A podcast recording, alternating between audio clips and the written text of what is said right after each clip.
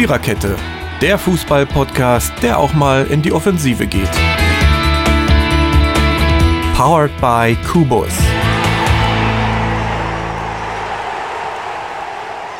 Eigentlich wollte ich mir eine Tröte suchen. Andererseits mag ich das Geräusch von Tröten auch überhaupt nicht. Ähm, deswegen sage ich einfach, wie die letzten 199 oder besser gesagt 179 Male, in denen ich dabei war, auch Hallo und guten Tag. Und zwar zur 200. Episode der Viererkette. Ein ganz, ganz besonderes Gefühl. Ja, bei den letzten Jubiläen haben wir ein bisschen, ja, ein bisschen mehr Action gemacht. Das klemmen wir uns heute einfach mal. Ähm, warum, weiß ich nicht. Hat sich so ergeben. Aber ich möchte zwei Dinge sagen. Erstens, der Dank gilt euch, dass ihr uns die Treue gehalten habt, dass ihr im Laufe der Jahre dazugekommen seid. Wir machen das ja nicht nur für uns, sondern auch für euch. Ähm, es ist nicht immer schön, euer Feedback zu lesen, aber es ist zumindest konstruktiv. Darüber habe ich mir viele Gedanken gemacht. Und deswegen das Zweite, was ich sagen wollte, ist ein Versprechen meinerseits. Ab jetzt keine langen Mary-Monologe mehr. Da haben sich einige drüber, naja, ähm, nicht positiv geäußert.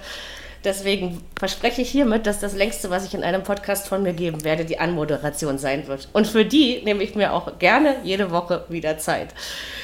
Ähm, wir versuchen das ein bisschen lockerer, gesprächsorientierter ähm, zu gestalten. Das machen wir und zwar heute mit der 200. Episode. Ich muss das einfach nochmal sagen, weil es so schön ist. Licht und Schatten gab es in 200 Episoden Viererkette, natürlich. Mehr Licht ist klar, ne? aber es gab sicherlich auch Schattenmomente. Und Licht und Schatten gab es auch in den europäischen Wettbewerben in der letzten Woche, wo es sieben Spiele nachzubetrachten gilt und Licht und Schatten gab es natürlich auch am fünften Bundesligaspieltag, ähm, wo wir neun Spiele unter die Lupe nehmen wollen. Und wir, das sind heute in Folge 200 die Mary, der Jürgen, der Marco und der Totti. Also wir freuen uns, ähm, dass ihr noch dabei seid, dass ihr hoffentlich weiter dabei bleiben werdet. Und jetzt fangen wir einfach an. So, jetzt habe ich genug geredet. Das war die lange Anmoderation. Ihr habt es hinter euch, Kinders. Wir reden doch zuerst über die europäischen Wettbewerbe. Ne? Champions League, Europa League und die Europa Conference League sind letzte Woche in ihre Saison gestartet. Die ersten Spieltage sind gespielt. Die deutschen Spiele sind unser Fokus. Und da gab es doch Licht und Schatten. Und wir fangen mit Licht an. Ähm, FC Bayern München war beim FC Barcelona zu Gast und hat dort mal locker flockig 3 zu 0 gewonnen mein Gefühl war, dass sie überhaupt keine Probleme mit Barcelona hatten und dass man die zumindest in diesem Spiel nicht als Angstgegner bezeichnen muss. Jürgen, siehst du das auch so? Jürgen? Jürgen ist Der will nicht mit dir reden. Gut, dann musst du antworten, Totti. Ich kann aber nur so ein bisschen was erzählen. Ich habe nur die Best-of gesehen. Ich Bin wieder da. Okay. So, ja. jetzt, hat, jetzt hat Totti dir das Wort geklaut. Jetzt ist Totti dran. Ja, ja genau. Mach mal. Ich fand es schon souverän, wie die Bayern da aufgetreten ist. Und hätte nicht gedacht, dass da Barcelona wirklich so schwach ist ohne Messi. Also oder? ich habe vor, hab vor dem Spiel viele äh, Kommentare im spanischen Fernsehen oder so aus, aus Spanien überhaupt gesehen und die haben eigentlich Barcelona ja, wie soll ich das nennen? Nicht stark geredet, aber vielleicht noch irgendwie so ein bisschen was mitgeben wollen, dass man sagt, ja komm, also so, so gut äh, sind die Bayern auch nicht und ihr könnt sie schlagen und wir wollen mal gucken und vielleicht geht's ja ohne Messi viel besser als mit. Und was war am Ende? Gar nichts. Aber wirklich auch reineweg gar nichts. Wir hätten auch 5 oder 6-0 verlieren können mit ein bisschen Pech. Ja. ja. Obwohl die ja keine schlechte Mannschaft von Barcelona. Auch nee. ohne Messi nicht. Das stimmt. Aber man merkt es schon, finde ich. Ja, ich glaube, die sind auch in der Liga gerade ziemlich schlecht, gell? Ja, die haben am Wochenende noch nicht gesp gespielt. Die spielen heute Abend gegen Granada. Mal sehen. Aber zu Hause, also müsste ja. eigentlich klappen. Ja. Ja, ich glaube, in Ähnlicher Barcelona Eindruck find, bei dir, Marco? Ja. da findet jetzt einfach ein, ja, wirklich ein Umbruch statt. Also die standen ja am Ende mit vier 18- und 19-Jährigen auf Platz, also die dann so eingewechselt wurden im Laufe des Spiels und äh, ich glaube, dass die Mannschaft sich tatsächlich gerade erneuert. Und, Mit neuen Trainer, denke ich mal. Äh, naja, der ist noch da. Ja. Noch, ja. Aber ähm, ja, das. also in diesem Spiel war Bayern sehr dominant und hat das wirklich ja, sehr, sehr souverän runtergespielt. Und da hatte Barcelona, sie hatten keine Chance. Also das ist auch, die Bayern hatten 17 Torschüsse, haben daraus drei Tore gemacht, Barcelona fünf. Ähm, das war schon sehr deutlich. Das musst du dir mal überlegen. Und auch alle anderen Werte sprechen für Bayern. Also ähm, die Passquote, die ist zwar bei Barcelona, die ist ja immer wieder hoch und auch diesmal waren sie, war sie bei 88 Prozent, aber die Bayern hatten halt 89 Prozent. Also waren beide sehr passsicher. Zweikampfquote lag bei Bayern und äh, auch der Ballbesitz lag leicht bei Bayern mit 52 Prozent und insofern ähm, ja, haben die das doch wirklich, man muss da sagen, das war echt eine routinierte Leistung einfach von Bayern München und ich kann mich da noch an so eine Szene erinnern. Marc-André Testegen hat schon auch wirklich eine höhere Niederlage noch verhindert und da gab es halt wirklich so eine Parade, da habe ich mir so gedacht, Mensch, wenn man von Weltklasse spricht, das ist es dann. Also das war aus ganz kurzer Distanz abgewehrt. Ganz großes Kino. Und gewonnen haben die Bayern das sehr verdient. Aber und Barcelona muss halt jetzt sehen, dass sie in der Gruppe beim nächsten Mal müssen schon dann irgendwie mal was holen äh, gegen Benfica Lissabon. Aber das traut man der Mannschaft natürlich auch zu. Ja, aber überleg mal, was du da gerade an Statistik äh, gebracht hast. Fünf Torschüsse, das muss man sich mal überlegen. Die haben zu Hause schon, gespielt. Die haben gegen, gut, okay, gegen Bayern gespielt. Aber das, das, da gehst du doch nicht hin als Zuschauer, um dir so ein Spiel anzugucken, wo die fünf ganze Torschüsschen rausholen. Das kann nicht wahr sein. Das kann echt nicht wahr sein. Ist es aber. ja, aber ist das nicht extrem? Ja, natürlich ist es das. Ja. Aber ich glaube wirklich, dass es ein Umbruch ist, ne? Also in der Mannschaft. Ja, es muss. Ja, und das ist genau, halt. Totti, du Messi. auch was sagen? Nach Marco? Messi ist halt nicht mehr da und ähm, die Mannschaft muss sich da. Es war natürlich viel auf ihn ähm, abgestimmt und äh, man hatten viele Spiele, gerade in der letzten Saison, wo halt wenn Barcelona gewonnen hat, Messi irgendwie das entscheidende Tor gemacht hat und sie dann oftmals doch gerettet hat. Und das ist halt jetzt nicht mehr so. Und nun muss, müssen sich da halt neue Persönlichkeiten rausbilden und das wird auch passieren. Und dann denke ich, sollte man in diesem Jahr halt in der Liga sehen, ja, man wird da irgendwie schon versuchen, in die Champions League zu kommen und da habe ich auch keinen Zweifel dran. Und in der Champions League ins Achtelfinale kommen, ja gut, das kann auch Benfica Lissabon mal machen, aber ähm, ich glaube da schon, ehrlich gesagt, an Barcelona. Also wenn es drauf ankommt, reißen die sich schon zusammen. Ja, aber wenn du Messi in deiner Mannschaft hast, denke ich mal, dass auch der Gegner ganz anders spielt. Ich wette mit der, die Bayern hätten anders gespielt, wenn er Messi mitgespielt hätte. Von der Taktik ja, her. Das glaube ich auch. Halt der hat immer ein, zwei Leute abgestellt für ihn. Er konnte ja auch gute Freistöße schießen und so. Und das sind ja, halt alles ja. solche Gefahrenquellen, die halt da waren. Ähm, und trotzdem muss man einfach sagen, dass die Bayern, sie haben das also auch taktisch wirklich sehr, sehr souverän auch in der Defensive gespielt. Und das muss man ja. Bayern einfach lassen. Ja. Das musst du in der Champions League auch erstmal gegen so eine namhafte Mannschaft so hinkriegen, ne? In, in Barcelona, ja. Das ja. Und ich meine, die ersten Spiele von Bayern München waren ja wirklich noch schwierig. Also gerade das erste Spiel in Mönchengladbach, das war schwierig. Aber wie schnell die sich jetzt so zusammengefunden haben und äh, auch zum Beispiel Stanisic als Rechtsverteidiger hat sich ja da eingefunden, als Ersatz mal für Pavard. Der war ja jetzt eine Weile auch verletzt und Julian Nagelsmann scheint doch wohl einen guten Zugriff zu haben und äh, die machen das dann doch recht, recht ordentlich. Lothar Matthäus geht ja auch davon aus, ähm, also für, die, für ihn sind die Bayern dieses Jahr auf die Champions League tatsächlich einer der heißesten Titelanwärter. Wie jedes Jahr. Er hat das auch begründet, ja, so ist das nicht. Naja, die, aber diesmal hat das tatsächlich so begründet, dass sogar ich es ihm abgenommen habe und das ist schon ein Kunststück. Wie hat er es denn ähm, begründet? Ja, aber wie gesagt, nach, ist ja. Naja, er hat eben das auch gesagt, dass der Nagelsmann einen guten Zugang zu den Spielern hat, dass er sie sich alle so gut angeguckt hat, dass er weiß, wen er wann nehmen kann. Und naja, dass er dadurch, dass er ja noch nicht so alt ist, ist er an vielen Spielern noch viel mehr dran. Also nicht nur ne, vom Alter, sondern auch von der Sprache, von der Herangehensweise an Dinge. Und dass er nicht immer den Trainer raushängen lässt auf dem Platz, sondern eben auch genauso mit den kicken würde. Ne? Und ich glaube, dieses Zwischenmenschliche ist das, was äh, Lothar Matthäus ähm, dazu bewogen hat, zu sagen, dass Julian Nagelsmann, äh, ich meine, das war ja umfragt, ne? oder also ob er das schafft, diese, diese Mega-Bayern zu trainieren. Ja. Und da sieht Matthäus zum Beispiel sehr positive Ansätze. Ich glaube, so einen brauchen die aber auch in München. Genau. Das, ja, ich sag mal, das, das, funktioniert halt, wenn Erfolg da ist. Und der ist eben da. Und ja. wenn der Erfolg nicht da wäre, dann würden, glaube ich, Spieler, die teilweise älter sind, gleich alt sind, dann könnte das auch in eine andere Richtung mhm. gehen. Gefahr bestand schon. Könnte, ja. ja. Wobei, wobei man ja nie ja, weiß, wie es weitergeht. Ne? Ich meine, da, das kann ja sich schnell auch mal wieder umkehren. Und da muss man mal gucken, was, was passiert.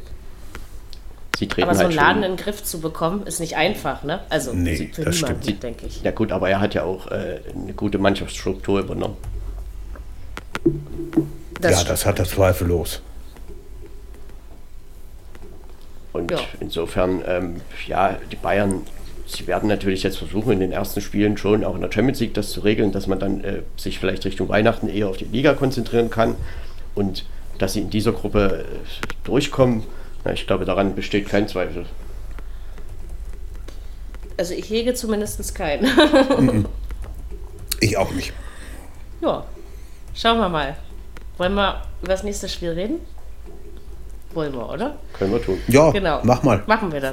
Reden wir über OSC Lille, den aktuellen französischen Meister, gegen den aktuell Tabellenzweiten der Fußball-Bundesliga, äh, den VfL Wolfsburg. Ähm, man konnte ja gespannt sein, wie Wolfsburg in so eine Europa League, äh, Champions League, in so eine europäische Saison startet, ähm, wie ihnen das liegt, ob ihn das bekommt. Ich denke, beim französischen Meister einen, einen Punkt zu holen, ist aller Ehren wert, auch wenn das jetzt kein Spitzenspiel des VfL war, aber also ich finde, sie haben sich gut geschlagen und das ist sicherlich ein gutes Gefühl, um äh, in diese Champions League-Saison zu starten. Oder Marco? Ja, das, waren, das, das kann man so sagen und äh, das ist auch so, aber das war ein sehr, sehr glücklicher Punkt. Wolfsburg hat zwei Torschüsse in Lille zustande gekriegt. Lille 17. Und ja, der Ballbesitz lag auch bei Lille und auch die Zweikampfquote lag bei Lille und da wurden ja auch äh, durchaus gab es eine Szene, wo man hätte Elfmeter geben können, was da ja, ein bisschen übersehen wurde oder wie auch immer.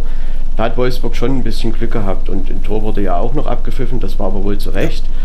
Ähm, ich sag mal, natürlich ist das die Gruppe, wenn man die sich so anguckt, ich glaube, eine ausgeglichenere Gruppe gibt es in diesem Jahr nicht. Und deshalb sind beide Spiele sind ja auch unentschieden ausgegangen und genau das zeigt sich eben. Ähm, und das wird, glaube ich, auch weiter fortgeführt. Also du kannst ja wirklich Erster oder Vierter werden.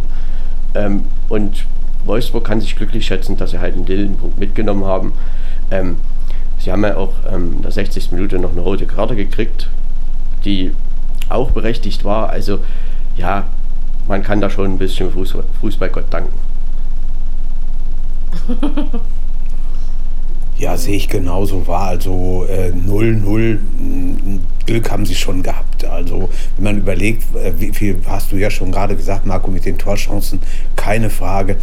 Äh, andererseits musst du natürlich beim französischen Meister, das ist, wer, wer in Frankreich Meister wird, der muss schon ein bisschen was können. Ne? Der, der ist vor PSG und eine ganze Saison 38 oder wie viele Spieltage es da gibt, ne, das, das ist schon, das ist kein, kein Kindergeburtstag und von daher äh, Punkt geholt, da gut. Jetzt hoffen wir, dass sie zu Hause gegen die wird es ja irgendwann im, im Dezember, November oder Dezember gehen, dass sie das dann äh, vielleicht ja mal gewinnen können. Aber 0-0 ist schon, ist, ist okay. So. Ja, herausstellen muss man halt vielleicht wirklich nochmal Kuhn Castells. Er spielt in der Liga letztes Jahr schon eine starke Saison und auch dieses Jahr wieder eine starke Saison und er hat auch in Lille seinen großen Anteil, dass, dass, dass die Null gestanden hat. Mhm. Ja, das kommt mir nämlich in manchen geht. Reportagen und äh, Berichterstattungen zu kurz. Ja. Zu kurz. okay, nee, dann ist, ist es gut, dass du es erwähnt hast. guter Mann, sehr guter Mann. Das, das auf jeden Fall. Und das tut dem VfL auch gut. Also das äh, denke ich auch. Gut, gehen wir weiter zum nächsten Spiel. Torfestival in Manchester könnte man das überschreiben. Meine Überschrift lautet äh, Manchester auf jeden Fall eine Nummer zu groß für Leipzig. Was ich interessant war, war, fand, war irgendwie dieses Hase- und Igel-Spiel. Leipzig kommt ran und keine 30 Sekunden später ähm, macht Mensch, stellt Manchester den alten Spielstand wieder her. Also meiner Meinung nach waren die Leipziger überfordert äh, bei Manchester. Totti, wie siehst du das? Ich kann dazu nichts sagen, Mary, ich habe das Spiel nicht gesehen. ich habe nur morgens Ergebnis gelesen. Gut. Das ist alles, was ich weiß. Okay. Gebe ich den Ball weiter an Jürgen. Besser als nichts.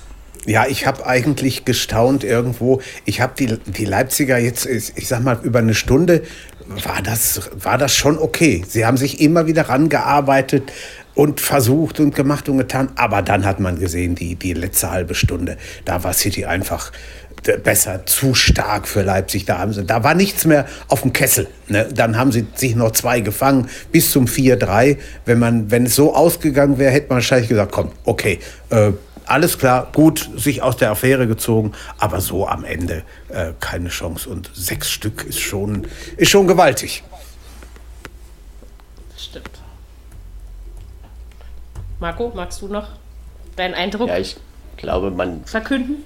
kann das schon, ähm, also aus Leipziger Sicht, äh, also dass das ein verdienter Sieg war, ja, davon, das muss man schon so sagen. Aber ich denke, Leipzig, klar, das ist eine Mannschaft, die müssen sich mit ihrem Trainer auch jetzt wieder zusammenfinden und hat sich ja auch einiges verändert. Aber ich glaube, man muss schon ab und zu auch mal, ja, vielleicht mal so ein bisschen ruhigere Spielphasen mit einbauen und nicht denken, oh, jetzt habe ich 4 zu 3 geschossen, jetzt muss ich aber in den nächsten drei Minuten das 4-4 machen. Sondern da kann ich eben auch mal ein bisschen ruhig und weil Manchester City, dass die gefährlich sind, ja, das ist ja bekannt. Und ähm, am Ende, sie haben sich da nicht schlecht geschlagen, aber sechs Gegentore sind halt sechs Gegentore. Und ähm, ja, das ist dann am Ende eben wirklich eine harte Niederlage, die auch verdient war. Offensiv, ja, dass RB Leipzig offensiv einiges kann, okay. Aber wie gesagt, so dieses äh, clevere Spielen, was eben auch die Bayern teilweise zeigen, was auch Dortmund manchmal nicht so richtig kann, ja, das geht Leipzig noch ein bisschen ab und das ähm, muss man schon, gerade in dieser Gruppe, man wird ja auch auf Paris treffen, Brügge, wie wir gesehen haben, ist auch nicht zu unterschätzen. Da muss man schon auch dann mal so ein bisschen was lernen und da jetzt nicht Hurra-Fußball und Happy Birthday, das wird dann nicht immer funktionieren. Das ist richtig. Aber sie waren Aber kein Kanonenfutter, fand ich. Also ganz so schlecht, auch wie die Engländer sie vorher gemacht haben, waren sie nur auch nicht. Es ging. Ja, das ist richtig. Es war ja Aber ich dadurch, finde, man hat halt eindeutig Schwachstellen gesehen. Ne? Leipzig Ja. auch mitgespielt hat, war es ja auch ein attraktives Spiel. Das, ist- das kann man ja schon so sagen. Aber ähm, manchmal ist das, ich meine, am Wochenende spielt Manchester City 0-0 mit einem Torschuss. Ne, das muss mir auch mal jemand erklären, wie das diese Ja. Mannschaft machen kann. Das Ähm, stimmt. Und ja, manchmal könnte man schon denken, alles auf die Champions League. Und ja, natürlich wollen sie die gewinnen. Und jetzt am kommenden Wochenende geht es zum Gipfeltreffen zu Chelsea. Das kann eine sehr interessante Angelegenheit werden. Seit Ja, Thomas aber ich Tuchel glaube- lebt Chelsea wieder. Da wissen die dann Ja. schon, worum es Ja. auch geht. Also äh, ich Ja. meine, ich glaube, dass die bei Chelsea wieder ganz anders auftreten. Werden sie. Das werden sie mit Sicherheit. Ein Torschuss haben sie wohl auch ehr selten. Ne? Also, Das ist richtig. kennt man ja Das ist eher wirklich nicht richtig. Also. Ähm, es war ein bisschen merkwürdig, dass er halt, meistens gewinnen sie ja dann doch solche Spiele irgendwie 1-0. Aber gut, am Mittwoch, ja, Leipzig, man kann nur hoffen, dass sie was daraus lernen und dann vielleicht doch gegen Brügge, ja, gegen Brügge musst du natürlich in, in zwei Wochen zu Hause gewinnen, also nächste Woche, um da überhaupt irgendwie, Brügge hat ja auch schon einen Punkt, ne, und da muss man schon sehen, dass man da irgendwie vorbeikommt. Aber, naja, dass Leipzig jetzt in dieser Gruppe vielleicht nicht der Favorit ist, ich glaube, das ist ja auch jedem klar. Ja. Das war ja auch von vornherein. Also, wenn sie da überhaupt einen der ersten beiden Plätze erwischen, wäre es doch recht überraschend, um das mal Ja, so auszudrücken. Aber man sieht, Also, PSG ist auch an, also die sind schon verwundbar, ne? Also dass Ja. Brücke das so hinkriegt. das hat man ja hätte ich in der nicht letzten französischen Meisterschaft schon gesehen, ne? Also, Auch das gestern Abend. Haben sie Glück gehabt, haben 2-1 gewonnen, aber In der 90. das Minute, war ne? auch, ja, mit viel, viel Irgendwie Dusel. sowas, ja. Naja, Naja, Manchmal braucht man eben auch Glück. braucht man. Ja, denke ich doch. Genau. Jo, dann. Ich gebe ja nicht auf, ne? Deswegen versuche ich es jetzt einfach nochmal. Dortmund Besiktas 1 zu 2, weil der Computer hat vergessen zu kopieren. Ich hoffe, ich habe es mir richtig gemerkt. Totti, hast du dieses Nee, Spiel andersrum. gesehen? Und wenn ja, wie hat es dir Andersrum. gefallen? In. Besiktas. Äh, ja, Andersrum. natürlich andersrum. Ähm, Dortmund hat 2 zu 1 gewonnen, das ist schon klar. Das ist doch egal, Ich sag Hauptsache ja, wir haben hat gewonnen. Mist kopiert. Eben. Genau, aber ähm, das wollte ich auch nie äh, in Frage stellen. Also Dortmund Ja. hat 2 zu 1 bei Besiktas Istanbul gewonnen. So, Totti, hast du das Spiel gesehen Jawohl, habe ich. oder nicht? Doch, doch, habe Und ich. was hältst du davon? Ich fand die erste Viertelstunde die Türken sehr stark. Und da hatte ich echt Angst um die Borussia.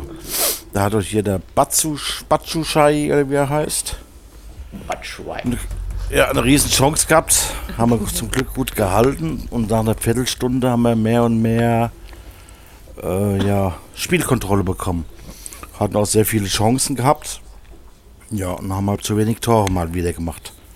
Und da wurde es am Ende halt nochmal spannend. Aber Gott sei Dank haben wir das gewonnen.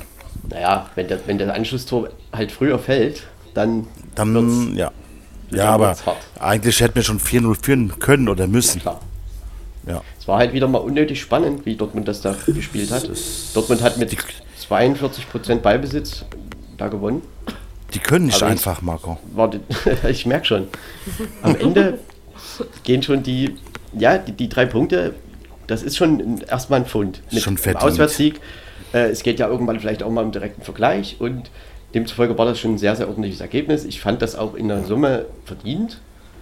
Ähm, Trotzdem hat Besiktas da, wie du sagst, sehr stark angefangen und auch in der zweiten Halbzeit. Ähm, das Anschlusstor kann halt einfach früher fallen und dann äh, weiß ich nicht, ob Dortmund das gewinnt. Ja. Ja. Ja, und auch, ein, auch ein Spiel von den, von den Zuschauern her. Ne? Wie man die Türkei kennt, war doch schon ordentlich was los da in der Hütte. Und da musst du dann auch erstmal irgendwo als Mannschaft das hinkriegen und musst da durchkommen. Als junge Mannschaft. Ja. Und über solche Spiele, wenn du die am Ende mal durchziehst, lernst du ja auch, äh, was Dortmund ja immer so nachgesagt wird, dass sie halt nicht so mentalitätsstark sind. Das lernst du ja dadurch, dass du halt so eine Situation mal überstanden hast.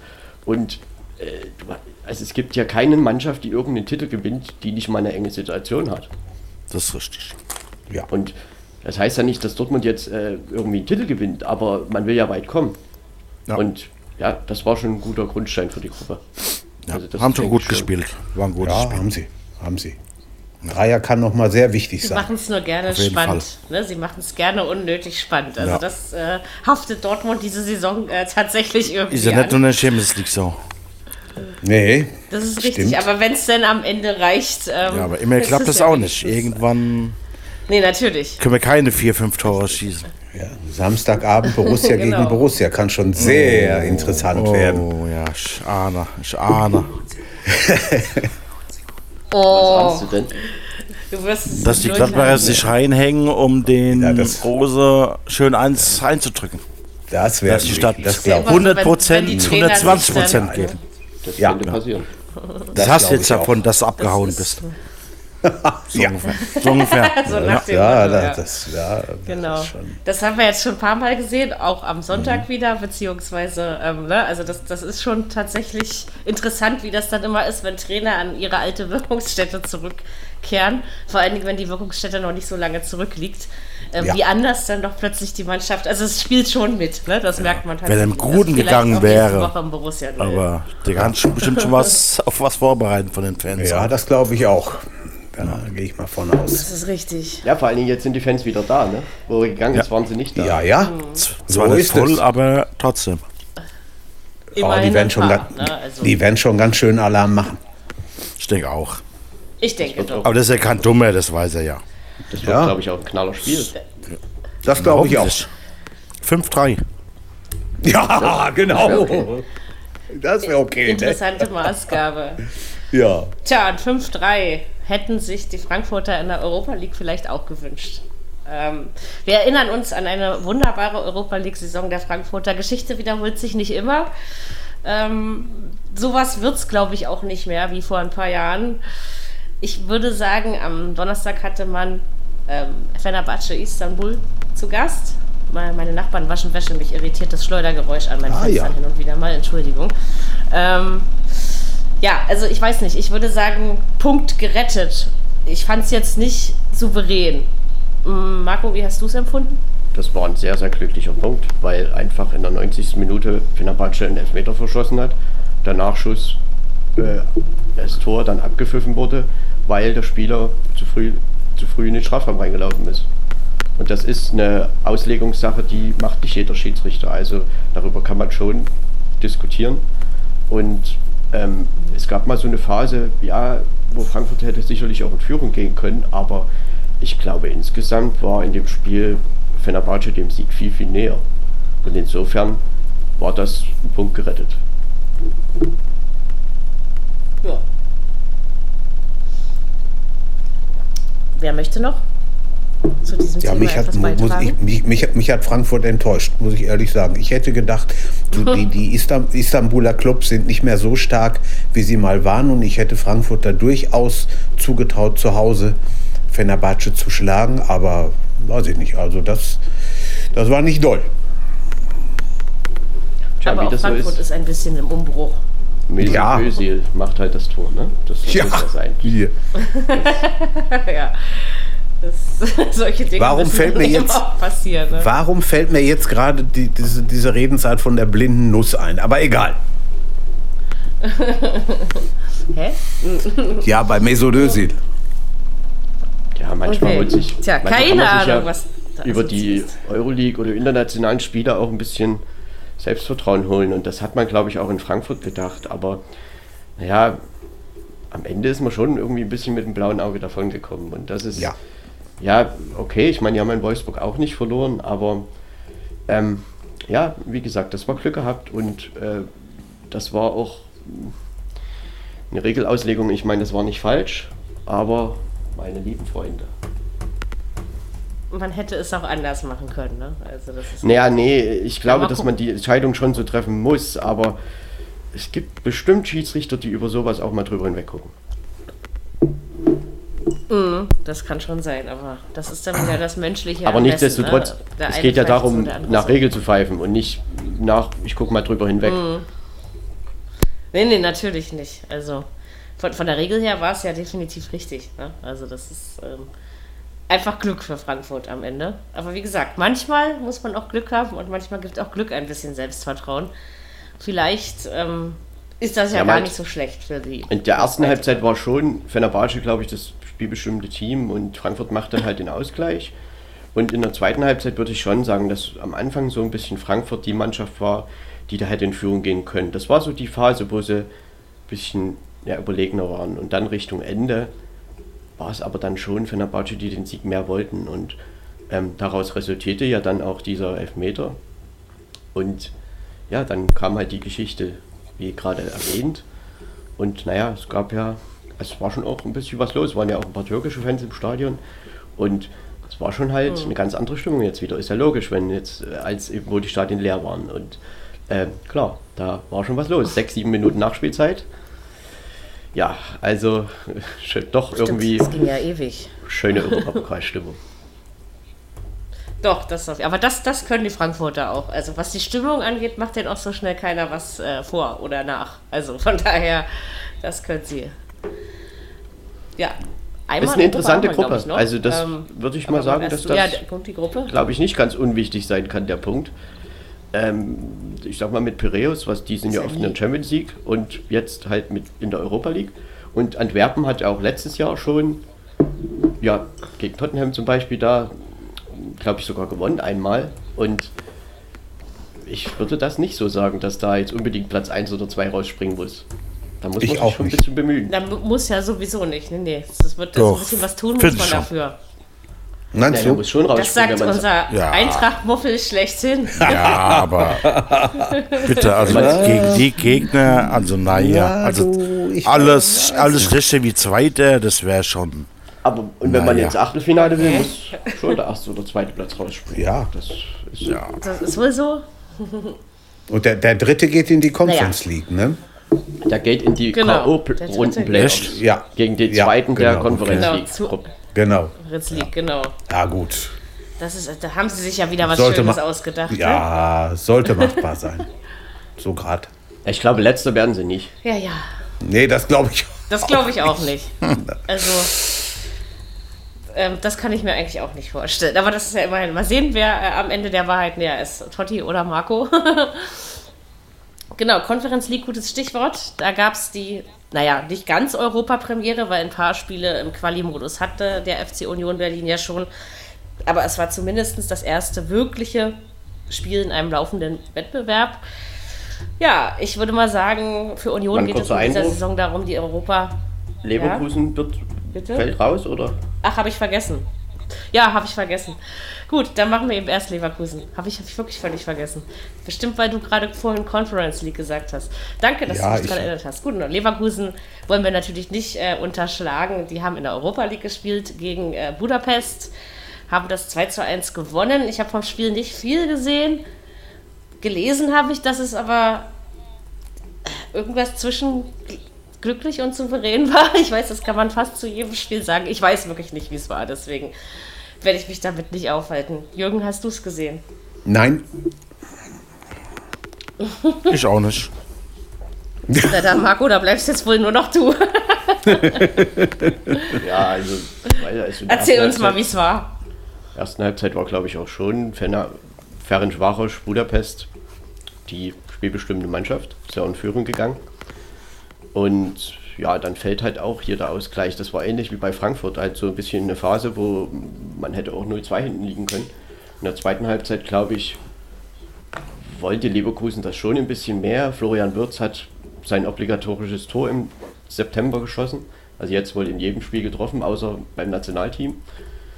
Ähm, und da hat Leverkusen dann irgendwie 2-1 gewonnen. Ja, irgendwie ist vielleicht sogar richtig. Ähm, das war, glaube ich, auch nicht so ganz unwichtig, denn Ferencvaros Budapest, ähm, ich kann mich da erinnern an eine Champions League Qualifikation vor vier Wochen gegen Young Boys Bern. Da waren sie sehr, sehr stark und den Eindruck haben sie auch teilweise in Leverkusen hinterlassen. Und deshalb war das, glaube ich, ein wichtiger Erfolg einfach für Bayer, um in der Gruppe da nicht ins Hintertreffen zu geraten. Und ähm, da können sie sich schon glücklich schätzen, aber gegessen ist das Ganze nicht. Also ich meine, man kann da, glaube ich, auch in Budapest da durchaus mal verlieren. Und Celtic ist noch dabei, Betis Sevilla ist noch dabei. Ähm, ist eine schöne Gruppe. Ich glaube, doch recht ausgeglichen. Und insofern sind da drei Punkte Ja. immer gut. beste Spiel Das finde ich des, ges- des gesamten Abends. Betis gegen Celtic 4-3. Unheimlich. Also Wahnsinn, was da Das abging. war wirklich, da ging was ab, ja. Da wurden die Ja, losgelassen. Also, ja, ja, ja. Ganz, ganz Sowas großartig. muss es auch mal geben. Ja, aber ich, ich wollte noch sagen, Ferencvaros ist auch keine, die haben immer so ein bisschen dieser ungarische Fußball, diese, dieses graue Maus-Image gehabt, aber ich glaube, die, die bekrabbeln sich so langsam wieder, die, die haben auch mal die eine oder manch, andere Mannschaft jetzt in irgendeiner Gruppenphase drin und mal sehen, ich bin mal gespannt, was sie daraus machen. Naja, und die waren ja letztes Jahr auch in der Champions League und mit Barcelona in der Gruppe. Also möchte jetzt nicht sagen, dass Barcelona die irgendwie hergespielt hat. Und Nein, das ist schon, also wie gesagt, die sind, die können eigentlich, war es aus deren Sicht schon ein bisschen schade, dass sie nicht einen Punkt mitgenommen haben, der glaube ich nicht ganz unverdient gewesen wäre. Trainer bei Ferencvaros Budapest aktuell Peter Stöger, allen bekannt. Äh, und ja, scheint da wirklich ein bisschen was vielleicht doch mit der Mannschaft aufzubauen und die werden natürlich versuchen, auch in Europa mal ein Stückchen weiterzukommen als vielleicht nur ins Achtelfinale oder noch weniger. Das will ja wohl jeder. So, Und ähm, das nächste ich Mal- entschuldige mich vielmals für meinen Schnitzer. darf Das Leverkusen Mal, ja. schön in Celtic Park fahren. Und ich glaube, Das wird Mit schön. den Zuschauern und so weiter den gewonnen hat man da, glaube ich, noch nicht. Nein. Der ist schön, Das der wird, Celtic ich, Park, den höre ich Wirklich, gerne. wirklich eine gute Stimmung und äh, hoffentlich auch ein gutes Ja. Spiel. Und das sind natürlich drei Punkte, die sie jetzt haben, schon mal viel wert. Aber Celtic, man sieht ja, drei Tore in, in Sevilla geschossen. Äh, ja, da weiß man, dort geht auch was ab. Die können es auch, weiß man. ne? Aber das wussten wir, glaube ich, auch alle schon vor dieser Saison. Ähm, ja, würde ich Ja, das ich so hätte den drei Tore in Sevilla nicht Genau. zugetraut. Naja, Nee, das nicht vielleicht unbedingt. nicht, auch nicht unbedingt, aber, aber dass sie es können schon. Also das ist, ähm, ich glaube auch, dass die Europa League ein guter, ein guter Wettbewerb für Celtic ist. Ähm, dass sie da ähm, einfach mehr Chancen haben und diesmal scheint das ja offensiv ganz gut zu funktionieren. Ja, Gewonnen haben sie dann am Ende aber trotzdem nicht. Ne? Also, Stimmt. also sag ich mal, liegt der Druck wieder auf, auf deren Seite. Aber zu Hause im Celtic Park, das habt ihr ja gerade angesprochen, da ist das, ja, das ist einfach eine eigene Nummer. Ne? Also, Da kannst du das Licht, das Flutlicht anmachen. Da sind schon 30.000 drin. Ja. ja, ja, das ist äh, wahrscheinlich, wenn die Kabinen noch gewischt werden, sind die ersten Zuschauer schon da. Hat man immer das Ja. Gefühl. Die, die harren da seit morgens aus und äh, warten, bis das Spiel beginnt. Im übertragenen Sinne. Genau. Ähm, währenddessen ich noch versuche, meinen Schnitzer des vergessenen Leverkusen-Spiels zu vergessen, ähm, kommen wir jetzt wirklich zur Conference League. Ähm, sowas darf nicht passieren nach, äh, weiß ich wie viel Jahren Podcast, Marie. Darf es einfach nicht. Aber gut, ähm, für Union ist das Motto meiner Meinung nach in dieser Conference League dabei sein ist alles. Weil man muss ja erstmal gucken, wie man sich in Europa ähm, positioniert, wie man die Doppelbelastung verkraftet. Deswegen hat man äh, ja, bei Slavia Prag gespielt. Nicht deswegen, aber deswegen hat man da auch nicht gewonnen. Man hat 1 zu 3 verloren, doch relativ deutlich. Ich fand äh, zu Recht. Äh, na Jürgen, hast du von dem Spiel wenigstens ein bisschen was mitbekommen? Nee, nee, auch nicht. Ich habe nur gelesen, dass wohl die Wie beiden bereitet ihr euch letzten. denn vor? Ja, ist ja alles gut.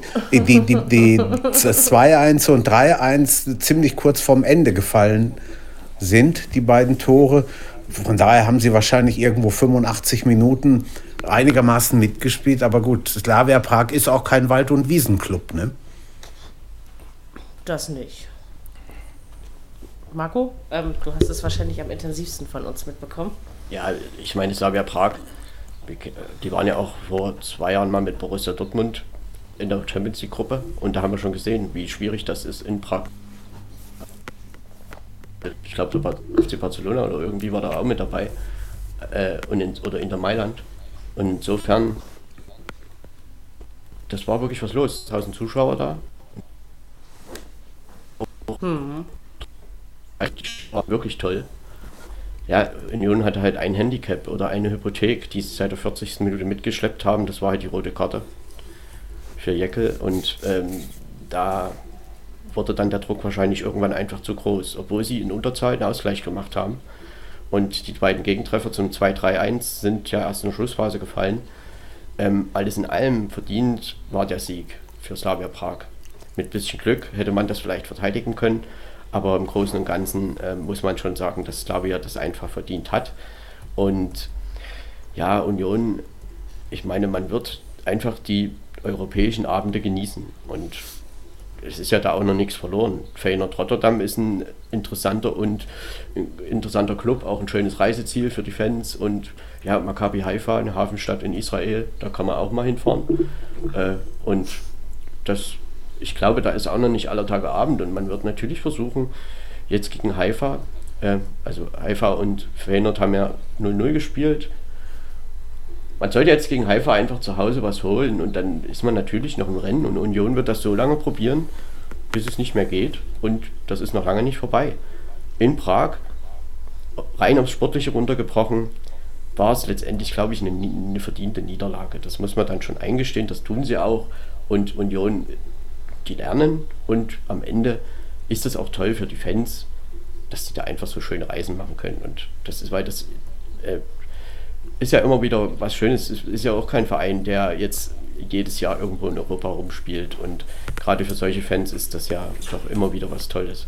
Ne? Also es gibt ja Fans, Vereine, die immer und immer wieder dabei sind und ja, Union hier halt nicht. Und jetzt haben sie es mal wieder und die Gruppe ist auch gar nicht so unattraktiv.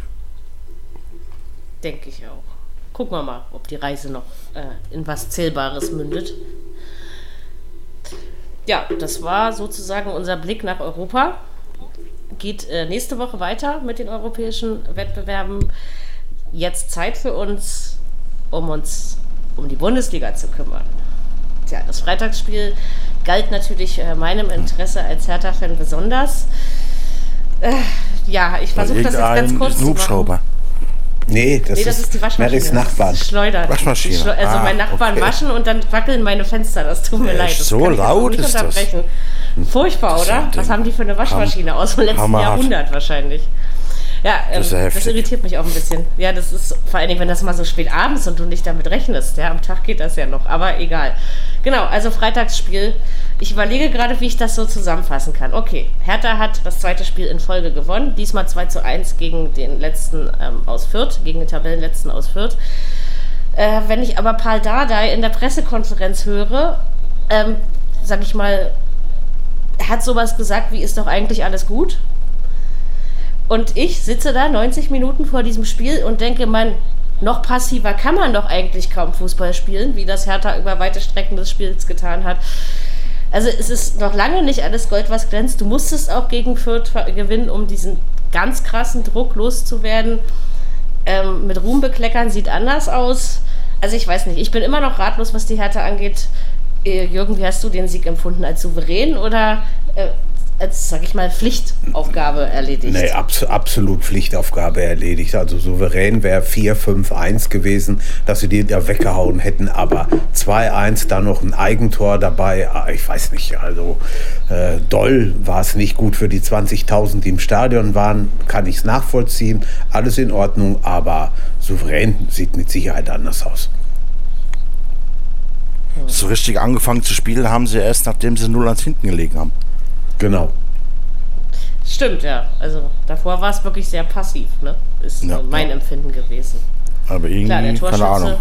gut, aber ach, ich weiß auch War das so ein Weckruf? Und Padada hat das so hat das so positiv einfach geredet, also so doll positiv, ne? Ich sag ja nicht, dass alles schlecht war, aber äh, so, ich kann das nicht so ganz nachvollziehen. Ich freue mich aber trotzdem, dass man gewonnen hat. Äh, Marco, wie hast du es empfunden? Den Sieg der Hertha? Ja, also ich habe schon währenddessen so gedacht, äh, ist das Bundesliga oder was ist das hier? Und Pardadei hat ja auch danach noch gesagt, wir brauchten den Rückstand. Ja, ich weiß nicht. So was dann muss er auch sollen was sie mal in Zukunft sagen, mit- ja? in Zukunft mit 0-1 in so ein Spiel reingehen oder was? Äh. Nein, aber letztendlich, das war ein verdienter Sieg von Hertha. Aber äh, es war natürlich kein Glanzstück. Auf der anderen Seite muss man natürlich trotzdem sagen, sie haben gegen Bochum und gegen Fürth die Aufsteiger sechs Punkte geholt und die solltest du holen und das hat Hertha gemacht. So, und damit äh, haben sie ihre Aufgabe erfüllt. Dass es vom Fußballerischen her, äh, vom Spiel her jetzt nicht gut war, ich glaube, das wissen sie auch. Aber am Ende zählen doch die Ergebnisse und dann geht man halt, glaube ich, jetzt auch ein bisschen positiver nach Leipzig. Und ähm, ja, natürlich ist man dort Außenseiter, aber man sieht ja, dass Leipzig auch ein bisschen angreifbar ist und insofern äh, hat man das getan, was man tun musste. Die Tore, ja, die fallen nach Standardsituationen und nach einem Eigentor. Äh, das ist sicherlich, wie gesagt, kein Glanzstück, aber trotzdem, ich glaube, das wissen auch die Hertha-Fans und das wissen auch die Verantwortlichen, dass das jetzt kein überragendes Spiel war aus Kräuter Sicht oder aus Fürth, Sicht. Man kann sich da schon fast ärgern, dass man eben halt dann doch zweimal ähm, so ein bisschen ja, geschlafen hat, weil Standardsituationen kann man verteidigen äh, und dann, dann kann man sich schon ärgern, dass man da nicht einfach da gerade das 1-0 länger gehalten hat, beziehungsweise dann wenigstens den Punkt mitnimmt. Ähm, bei Kräuter Fürth ist halt wirklich das Problem im Angriffsspiel, dass man halt wenig Chancen kreiert und äh, bei ihren drei Toren bisher sind halt zwei Elfmeter-Tore dabei. Ja, klar. Was man halt wirklich positiv sagen kann, das hat er nach dem 0-1, sie haben weiter versucht, nach vorne zu spielen und hat, das hat dann auch funktioniert und das ähm, ist dann das, was man irgendwie mitnimmt, denn am Ende zählen dann doch die Punkte und wie sich das spielerisch entwickeln wird, ja, das wird man einfach in Zukunft jetzt sehen. Und äh, na, nach Bochum hat man ja auch gesagt, was war das jetzt? Aber 3-1 gewonnen hat, hat er trotzdem.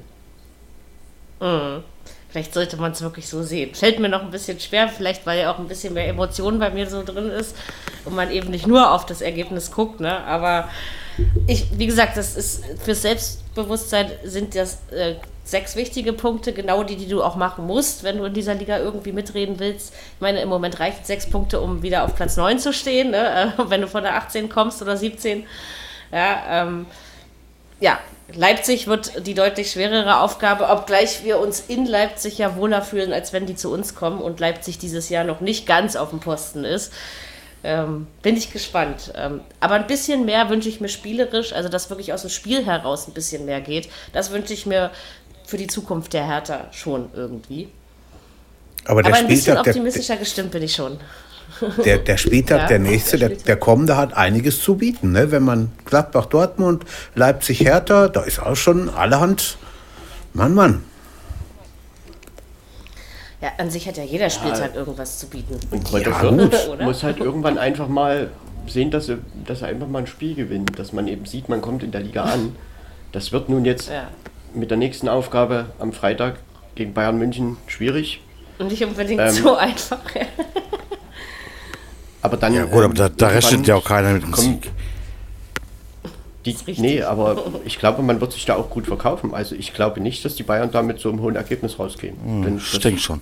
Manchmal, das, ja, aber da ist nächste Woche wieder Champions League und so, wer weiß. Da, Ja. das, also natürlich wird Bayern München das gewinnen, aber ähm, man muss sich natürlich einfach mal ein bisschen Selbstvertrauen irgendwo holen. Das wird jetzt nicht am Freitag gelingen, aber irgendwann, glaube ich, wird Fürth auch mal ein Spiel gewinnen. Und klar, das ist auch irgendwann nötig. Irgendwann wissen sie ja auch mal, ne? Verliert, man, man verliert halt irgendwann wahrscheinlich auch einen Anschluss. Das ist einfach so. Und Mhm.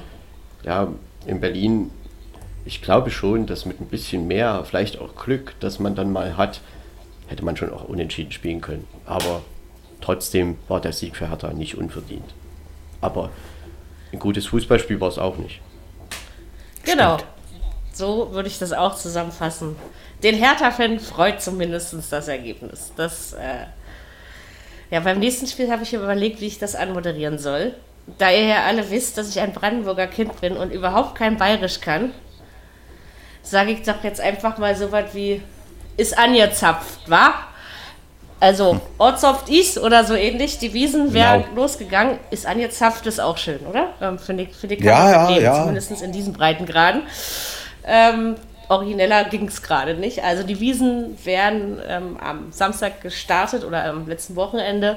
Die Bayern haben in ihren traditionellen dunkelgrünen Wiesentrikots gespielt. Wir wissen ja, wie die Bayern in der, in der Wiesenzeit in der Bundesliga agieren. Das geht auch ohne Wiesen, also das Agieren. Also zehn Minuten hatte ich noch so das Gefühl, Bochum hält sein Tor sauber und macht im Rahmen seiner Möglichkeiten mit. Ähm, nach diesen zehn Minuten hatte ich dann ein ganz anderes Gefühl äh, und habe mich zur Pause gewundert, dass es ja eigentlich erst und nur 4 zu 0 steht. Also 7-0 ist es am Ende ausgegangen. Ich denke überhaupt keine Probleme mit dem Gegner. Ich hatte irgendwie in der 60. Minute das Gefühl, dass Bochum sich nur noch eines wünscht. Pfeift die Scheiße endlich ab. ähm, klar, war ein einfacher Gegner, aber ähm, so kriegt man auch nicht gern auf den Sack. Ich denke aber souverän und Totti, die Frage gebe ich gleich an dich weiter. Ich finde, dass Nagelsmann ähm, das Potenzial aus vielen Spielern bei den Bayern rauskitzelt und dass es eben nicht mehr nur Robert Lewandowski ist, sondern dass ich finde, dass die Tore sich äh, gut auf mehrere Schultern verteilen. Ist dir das auch schon aufgefallen? Na, Sahn ist wieder erstarkt, sagen wir mal so. Den hat er wohl wieder stark gemacht. Und ich finde, dass die Bayern immer noch so ziemlich, ziemlich das weltbeste Mittelfeld haben oder mit da vorne dabei sind mit Kimmich und Goretzka. Finde ich, meine Meinung. Ja, und das Bochum, wenn ich 4-0 zur Halbzeit gegen Bayern hinten liege, hätte ich auch keinen Bock mehr zu rennen. Also so ein Stück weit kann ich das schon nachempfinden. Dass du da immer alles gibst. Ja, aber, aber drei Stück dann noch. Ich meine, sieben hätten es Ja, auch nicht unbedingt werden müssen. Äh, Fünf, sechs Ja. ist schon viel. Aber Bei sieben 4-0 der Null- Rennchen Sahne nicht mehr Ja. mit 100% hinterher. Ja, das stimmt. Das ist richtig. Das ist schon, schon extrem. Aber ne? Torverhältnis Mein- kann auch wichtig sein. Ne? am Ja, Ende. sicher. Also, Ja, das stimmt. Deswegen. Ja, wir haben am, am Freitag in der fast 8-0 Arbeit. gewesen. Ja, wir haben am- Freitag in der Arbeit drüber geredet vorher und dann war aber auch der eine oder andere, der schon sagte, also unter sechs, sieben gehen die da nicht raus. Ne? Ah ja, da bist du so jetzt hoch 10 nicht kriegen. getraut. Wenn man das Ja. so, so aufrechnet, ja, nee, aber glaube ich auch nicht. Und geht sowas überhaupt zweimal hintereinander und ja, war schon. Ich meine, immerhin fielen die Tore in München. Mehr hatten wir am Samstagnachmittag ja auch nicht in der ersten Halbzeit. Ne? Also da konnte man wenigstens froh sein, dass in München Tore fielen. Na, Ja, Ja, sonst wäre man was magst du eingeschlafen wahrscheinlich. sagen? Ne? Vielleicht, ja, obwohl eingeschlafen glaube ich auch nicht unbedingt, aber Marco, magst du noch was zu dem Spiel beitragen? Was man auf alle Fälle bemerken kann, ist, dass die Bayern halt äh, jetzt, also sie haben halt nach dem 3-4-0 nicht aufgehört, was sie halt manchmal schon gemacht haben, sondern die wollten halt Tor um Tor und immer mehr und ähm, trotzdem muss ich jetzt ganz ehrlich mal sagen, also mir liegt es jetzt irgendwie fern, da einzustimmen und zu sagen, ganz toll Bayern, weil ich meine, da war auch ein bisschen Hilfe von Bochum dabei und äh, also da sind schon auch ein paar Fehler gemacht worden und insofern ja, das war ein verdienter Sieg, der war auch sicherlich in der Höhe verdient. Man verliert nicht gerne 7-0, aber äh, trotzdem würde ich jetzt nicht unbedingt mir anmaßen, sagen zu wollen, welchen Anteil Julian Nagelsmann hat. Denn ich glaube, schickt die Bayern halt aufs Feld und dann lasse spielen gegen einen Aufsteiger und dann kommt eben manchmal so ein Ergebnis raus. Das ist halt dann so, ähm, ja, ein Maßstab für irgendwas, für mich ist es das nicht, sowohl für Bochum nicht als auch für Bayern München nicht. So hatte ich es aber vorhin auch nicht gemeint, ne? als ich das mit Nagelsmann sagte, sondern dass mir einfach nur aufgefallen ist, dass es nicht mehr nur über Lewandowski gehen muss, sondern dass sich auch andere einspielen. Und das meinte ich nicht auf dieses Spiel bezogen, sondern eher generell. Dass das äh, ja, man hat, Bochum, hä, das war eine andere Sache einfach. Ne? Das Gefühl gehabt, Lewandowski, der hat ja, das war erst 5-0, was er gemacht hat. Und man hat mhm. schon irgendwie gemerkt, er wollte sein Tor noch machen. Nicht, dass er hier ohne rausgeht, wenn die schon mal hoch gewinnen. Und genau. das, ich meine, das 4-0, da stand er ja auch da, was dann als Eigentor, also der Abwehrspieler von Bochum hat ihm quasi den Ball weggenommen. Ähm, genau. Und dann hat er aber eben sein Tor noch gemacht und alles gut. Ich meine, Bochum wird selber wissen, was sie da falsch gemacht haben. Das war doch einiges. Also, ja, auch bei dem Freistoß, da gab es ja Diskussionen. Manuel Riemann war nicht glücklich, hat auch dann emotionale Interviews gegeben und äh, man ärgert sich natürlich darüber, aber man muss das aufarbeiten, das wird man in Bochum tun. Und das, wo man Punkte holen sollte, kommt jetzt zum Beispiel eben wieder ein Heimspiel gegen VfB Stuttgart. Ähm, und was man eben bei Bochum absolut noch sagen muss, Simon Zoller hat sich halt letzte Woche schwer verletzt. Ja. Ähm, Kreuzbandriss geholt. Und das ist, glaube ich, ein Spieler beim VfL, der sich hätte nicht verletzen, stark, ja hätte sich nicht verletzen dürfen. Und das ist halt passiert. Und damit muss die Mannschaft jetzt, glaube ich, erstmal umgehen. Und ähm, das werden, werden sie auch, aber das ist schon stark gewesen. Das glaube ich auch, ja. Als ich das gelesen habe, habe ich auch gedacht, auch nicht doch der. Ja? Also ich meine, es soll sich niemand verletzen, ja, nicht falsch verstehen, aber das fand ich auch schon, weil der ist wirklich wichtig für die Bochumer. Ja. Tut denen absolut naja. weh. Sollen ja, einfach in seinem, An in seinem Anlaufverhalten einfach. Also da fängt es halt mhm, vorne an mit, genau. mit Pressing und äh, das, das fehlt halt. Und es geht auch, nicht immer nur ne? darum, also. Dass hier irgendwie das? die Liga kaputt geschossen wird. Das ist das eine, aber äh, trotzdem fängt es ja vorne an, dass der Stürmer einfach anfängt zu pressen und dann hältst du auch Spieler schon weg von deinem Mittelfeld, von deiner Abwehr und ja, das hat halt gefehlt, aber nichtsdestotrotz, die Bayern äh, natürlich haben sie eine gewisse Klasse und der Freistoß von Sané war, war schon wirklich, wirklich gut, aber da hat Bochum schon auch ein bisschen mitgeholfen, da die Mauer halt, Riemann hat ja gesagt, so gestellt, dass die da halt rumgetanzt sind und äh, er hat den Ball halt zu spät gesehen. Naja gut, äh, da fing halt das Unheil irgendwie an.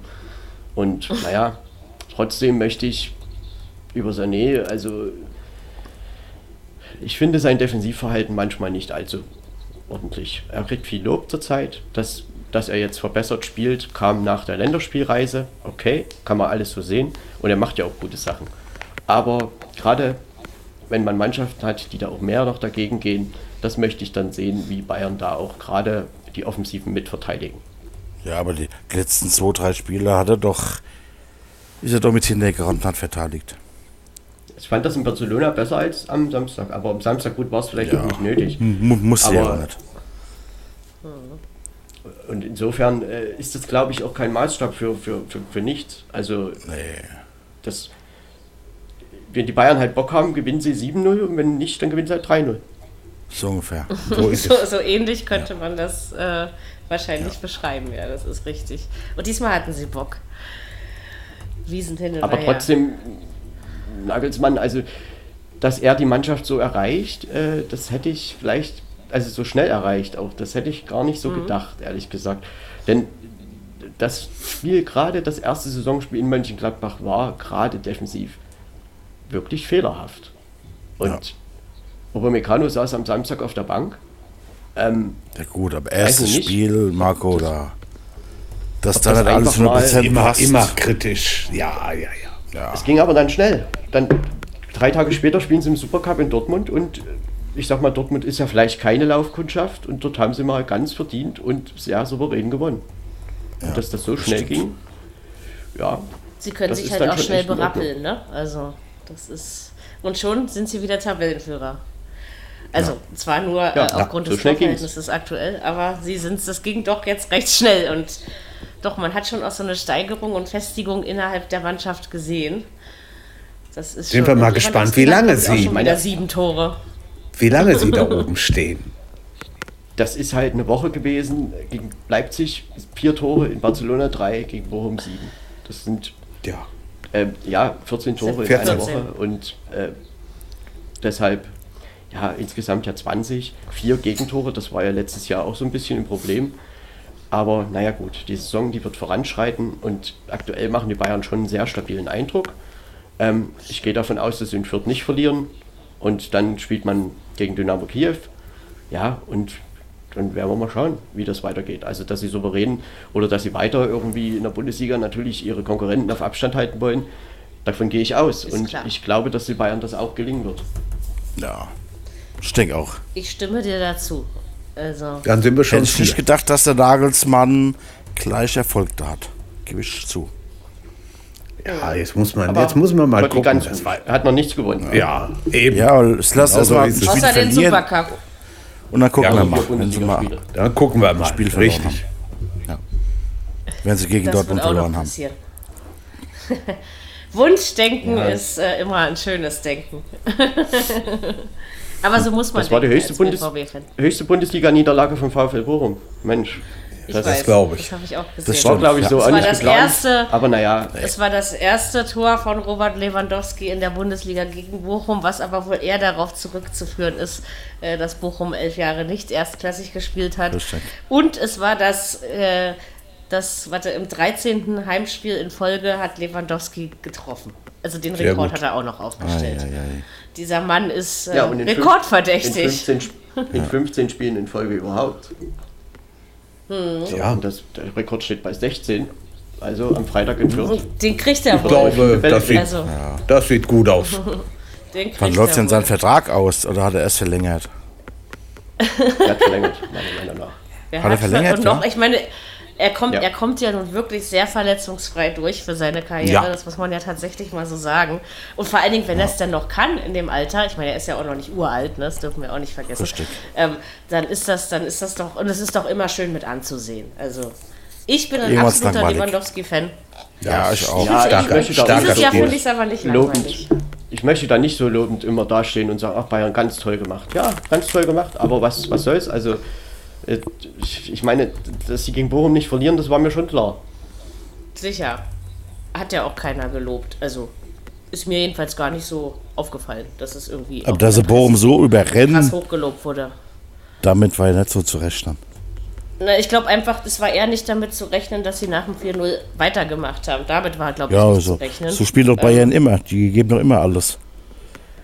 Naja, aber sie hören auch manchmal bei einem bestimmten Spielstand auf Vollgas zu geben. Und das Gefühl hatte man eben diesmal nicht. Ne? Ähm, naja, ich meine, wenn es gut läuft, dann soll man es auch laufen lassen. Ne? Ja. Glaube ich. Das ist, äh, Kann nicht schaden. und wer weiß, wofür, das, wofür das Beste- noch gut ist. Das Beste von VfL Bochum wäre jetzt einfach zu Hause den Heimsieg zu holen und dann Sieg. ist es auch wieder gut. Ja. also das, Genau. Äh, das geht ja jetzt noch sehr schnell, auch- dass sich das auch wieder egalisiert. Ne? Ja, was auch machbar ist. Ja. Das man ist muss halt, man darf halt jetzt nicht in so eine Negativspirale dadurch reinrutschen, wenn das jetzt noch zwei, drei Spiele so anhält, also jetzt nicht die hohen Niederlagen, aber überhaupt Niederlagen, ja gut, dann ist das halt die schade. Luft dünn. Aber ich glaube glaub daran eigentlich nicht. Also Bochum ist da schon eine Mannschaft, die viel Leidenschaft auf den Platz bringt und Thomas Reis macht da auch wirklich einen Eindruck. Super Trainer. haben das schon verstanden. Finde ich, Die haben das schon verstanden, was da find ich passiert. cool, dass er Und überhaupt Trainer geworden ist vom VfL. Das habe ich mir immer Aber der ist gewünscht. schon lange er da, Spieler oder? War. Ja, schon eine Zeit. Ne? Das ist schon ein paar Jahre Jahre Das da, eine ich. Ja, ja, aber das übernommen, da waren Spieler war, in der zweiten Liga. da Ja. wollte ich das immer. Hm. ist schon überragend. Also beim 0 zu 6, Manuel Riemann wehrte halt dreimal nacheinander, links, rechts, links, rechts, Ja. Schüsse ab und Ja. der vierte geht halt dann doch rein. Das war die beste eine Szene. Ja, Das war Ja. unfassbar. Ja, ja. stimmt. Das war vom Spiel die beste Szene. Ja, ist wirklich so. Also man man wird es man wird's wohl verkraften. Also, das glaube ich Ja. schon. Und man darf das auch nicht überbewerten, bei den Bayern mal 0 zu 7 als Aufsteiger zu verlieren. Und ich glaube, das wissen auch die Bochumer. Da Aber geht's ganz andere trotzdem nicht Klatsche gerne. gekriegt. Schon. Oh ja. Der HSV hat doch Genau, da- jahrelang immer eine Klatsche bekommen. 9-2 kann ich mich ich erinnern. Ja, ey, Ja. ja. 8-0 oder sowas gab es, glaube ich, auch Ja, mal. Also ja, da gab es einiges. Schalke auch. Viel weniger. ja. Ja. Also da haben alle, einige schon hoch verloren. Und alle, glaube ich, nicht, Ja. aber einige auf jeden Fall. Genau, haben wir jetzt genug über die Bayern geredet, würde ich sagen. Genau. Ähm, also alle reden ja, wenn wir von Bundesliga-Spitzenklasse reden, reden sie alle von Dortmund, Gladbach, Bayern, Leipzig, können wir ja gerne alle machen, hat auch seine Berechtigung. Das wirkliche Spitzenspiel fand ich aber vom tabellarischen her, äh, fand am Samstagnachmittag in Mainz statt. Äh, Freiburg war zu Gast, das war seinerzeit der Tabellenvierte gegen die Tabellenfünften, hätte man vielleicht auch nicht unbedingt erwarten müssen. Ähm, aber wenn ich das Spiel dann so gesehen habe, ist es 0-0 ausgegangen. Eins von zwei 0-0 an einem Son Samstagnachmittag hat man auch nicht oft. Äh, War es ein zerfahrenes Spitzenspiel. Was, was ich gut fand, war, dass sie es beide versucht haben, dass jede Menge abging in diesem Spiel, also trotz, dass es 0-0. Aber am Ende hat ja, naja, das Entscheidende gefehlt, um dieses Tor zu machen. Sie sind zwar hin und wieder so weit nach vorne gekommen, ne, dass, dass die Torchancen äh, möglich gewesen wären. Also am besten hat mir in diesem Spiel das ähm, Engagement gefallen und na, am Ende wäre es für Mainz fast noch schief gegangen, weil ich glaube, war es Schlotterbeck? Ich bin mir nicht mehr ganz sicher. Nee, Schlotterbeck war es nicht. Wer war es denn? Also jedenfalls hatte ein Freiburger in, in der. Nachspielzeit ja noch, Grifo war es genau, noch die Chance zum, zum späten 1 zu 0. Also von der Spielweise her finde ich, dass es unentschieden in Ordnung geht. Aber ich glaube, wir hätten uns alle ein paar mehr Tore in diesem Spiel gewünscht. Also die haben, die haben gefehlt. In dem Spiel haben sie mir wirklich gefehlt. Ansonsten fand ich es persönlich unterhaltsam. Ich glaube, da gab es Äh, doch gar nicht so Marco? viele Torchancen, Ja, oder? erst. Oder? Täuscht mich jetzt. Es gab doch gegeben, hat es glaube ich schon, aber viele nicht. Nee, ne? So hundertprozentige? Nee, 11 zu Ich 7 glaube nicht. Nee, nee, also viele Viel. gab es nicht. Das ist nicht viel. Ich fand es trotzdem Zweikampf unterhaltsam. geprägt. Ich weiß nicht. Sie waren halt beide gut defensiv gestanden und das Ja. hat man ja letzte Woche schon bemerkt, dass das ein taktisch wirklich wahrscheinlich gutes Spiel wird und ich glaube, das war es zumindest in der Rückwärtsbewegung schon. Ähm, Allerdings, man kann es natürlich auch als irgendwie Fehlpass-Festival bezeichnen, denn Passquoten ist 65% bei Mainz, 71% bei Freiburg. Das ist jetzt nicht so wahnsinnig viel. Ähm, Am Ende werden sie beide irgendwie mit dem Punkt zufrieden sein und auch leben müssen. Ähm, es hätte einer reinrutschen können, sicherlich. Mainz war ein bisschen aktiver, aber trotzdem, der Freiburger Torwart Marc Flecken hat echt gut gehalten. Und am Ende kann Mainz es ja, wie gesagt, in der Nachspielzeit einfach noch verlieren. Das war vielleicht, vielleicht sogar die größte Chance im ganzen Spiel. Ähm, Ich glaube, wenn. insofern- Ja, Marco. Nee, vom Spiel her war das, glaube ich, doch irgendwo ein gerechtes Resultat. Und ähm, ja, 0-0 war halt das 0-0 und das auf der Bielefelder Alm. 0-0s können eben manchmal sehr unterschiedlich sein. Das ist richtig. Also das ich, ich, ich, glaube, ich glaube, wenn hier der 14. gegen den 15. gespielt hätte, dann hätten wir das 0-0 genommen, hätten gesagt, komm, also irgendwo so ein bisschen Not gegen Elend. Aber Vierte gegen Fünfte wecken auch ein paar Begehrlichkeiten. Ne? Dann denkst du auch, naja, gucken wir mal, vielleicht äh, wird es ja doch 2-2, 3-3, weiß man nie. Aber naja, also doll, äh, finde ich, ist schon ein bisschen was anderes. Ne? Ja, aber Ja, war vielleicht der war das auch der Taktik geschuldet. Der, der Taktik war es aber schon geschuldet, dass es äh, am Ende, also so wie sie beide rangegangen sind, musste es dann irgendwie so kommen. Also ich hatte auch, klar, mit dem Ding in der Nachspielzeit habe ich ehrlich gesagt nicht gerechnet. Ich glaube, das kam für uns alle etwas überraschend. Aber so die 20 Minuten vorher hatte ich immer das Gefühl, hier fällt kein Tor mehr. Das Spiel geht 0 zu 0 aus. Ich weiß nicht, das war einfach nur so ein, so ein Gefühl, ja. Ähm, Aber am Ende sie haben sich wird ja genau dann. Auf so eine Chance wie der Nachspielzeit gewartet. Das ist ja, Ja. genau der Sinn Klar. von so einem Spiel. Und Und tust du, den, das wäre tust du den rein? gegangen für Freiburg? Ja, Ja, dann hast du alles richtig gemacht. Hast du alles richtig gemacht, drei ganz Wochen- genau. Drei Wochen fragt dann niemand mehr. Da sehen wir nur die Eben. drei Punkte aus Mainz. So ist und es. Das Ja. ähm, war trotzdem, also ich sag mal so, von der Qualität der Bundesliga, naja, ich will das nicht so übertreiben, aber ich hoffe, dass das nicht so viele gesehen haben. Ich glaube Ja, aber ich- auch ich- nicht, dass es die Regel ist und ständig vorkommt. Ne? Also, Ich war einer von denen, die es nicht gesehen hab, hat und ich war nicht böse drum, muss ich ganz ehrlich sagen. Ich will da niemanden irgendwie zu nahe treten, weil ich meine, es ist halt zur Zeit, ja, manchmal schon. Qualitätsfragen sind ja immer Fragen, die man, ja, die wird auch jeder irgendwie ein bisschen anders empfinden, denn das war ja trotzdem taktisch eine gute Leistung von beiden Mannschaften. So, Genau. Und sonst spielt man nicht zu null. Aber Ja. ja. Attraktivität bringt natürlich ein gutes Offensivspiel und vielleicht auch ein Tor. Und ich glaube, wenn hier ein Tor gefallen wäre, wäre das Spiel auch offener geworden. Und das ist aber nicht. Beide können mit dem Punkt leben. Und beide haben, ja, Genau. jetzt rein tabellarisch, aber das ist am fünften Spieltag egal, einen Platz verloren. Sie sind, Freiburg ist ja noch ungeschlagen, Mainz hat eine Niederlage. sind immer noch Fünfter und das ist Sechster. ein- Ja, ja, also das ist gut. immer noch gut, Super Saisonstart für beide. Und Auf jeden Fall. alles gut. Denke ich Das auch. geht halt jetzt nächste Woche. Ich meine, Freiburg spielt gegen Augsburg, da sind sie vielleicht zu Hause dann doch irgendwie Favorit. Ja. Mainz wird es Le Lever Leverkusen nächste Woche schwer machen und insofern können sie beide doch mit dem Ergebnis leben und nehmen den Punkt gerne mit. Ich sag ja, das Tor hat gefehlt. Ansonsten, wie gesagt, taktisch fand ich es gar nicht verkehrt. Aber das ist auch so ein Spiel, also ich habe da Das auch kein wir 4-0 aber- oder sowas für erwartet. Ne? Von Bo Svensson und Christian Streich doch irgendwie gewöhnt. Das stimmt, dass sie taktisch gut äh, agieren. Ja, das, da hast du natürlich recht. Aber es war ja generell am Samstag, sagen wir mal Nachmittag, ein bisschen Pfad. Ne? Also ich glaube, so könnte man das zusammenfassen. Das, das, das hast du aber sehr vornehm ausgedrückt. Das Wer das nächste Spiel Spiel, also beim nächsten Spiel war, ja, war Wäre das Spiel Highlight. in München Äh, nicht gewesen, naja. Dann hätten wir fast gar keine Tore außer eines gehabt. Zu dem Spiel kommen wir jetzt nämlich.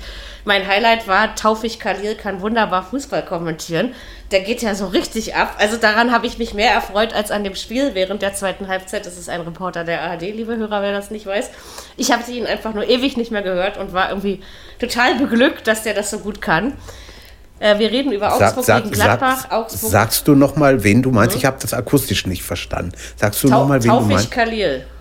Wer ist das denn? Taufik Sagt mir, über, sagt mir nicht? überhaupt nichts. Nein, Reporter Ach, von da- Bayern. Hast du was ver echt? Genau. Gibt es auch schon, Okay. ich glaube, bestimmt schon 20 Jahre. Aber Ja, ich habe gut, den dann- wirklich noch nie Fußball machen gehört in meinem Leben. Und ich fand, der, Was- ähm, der, hat das, der hat das fantastisch gemacht. Was macht er normalerweise?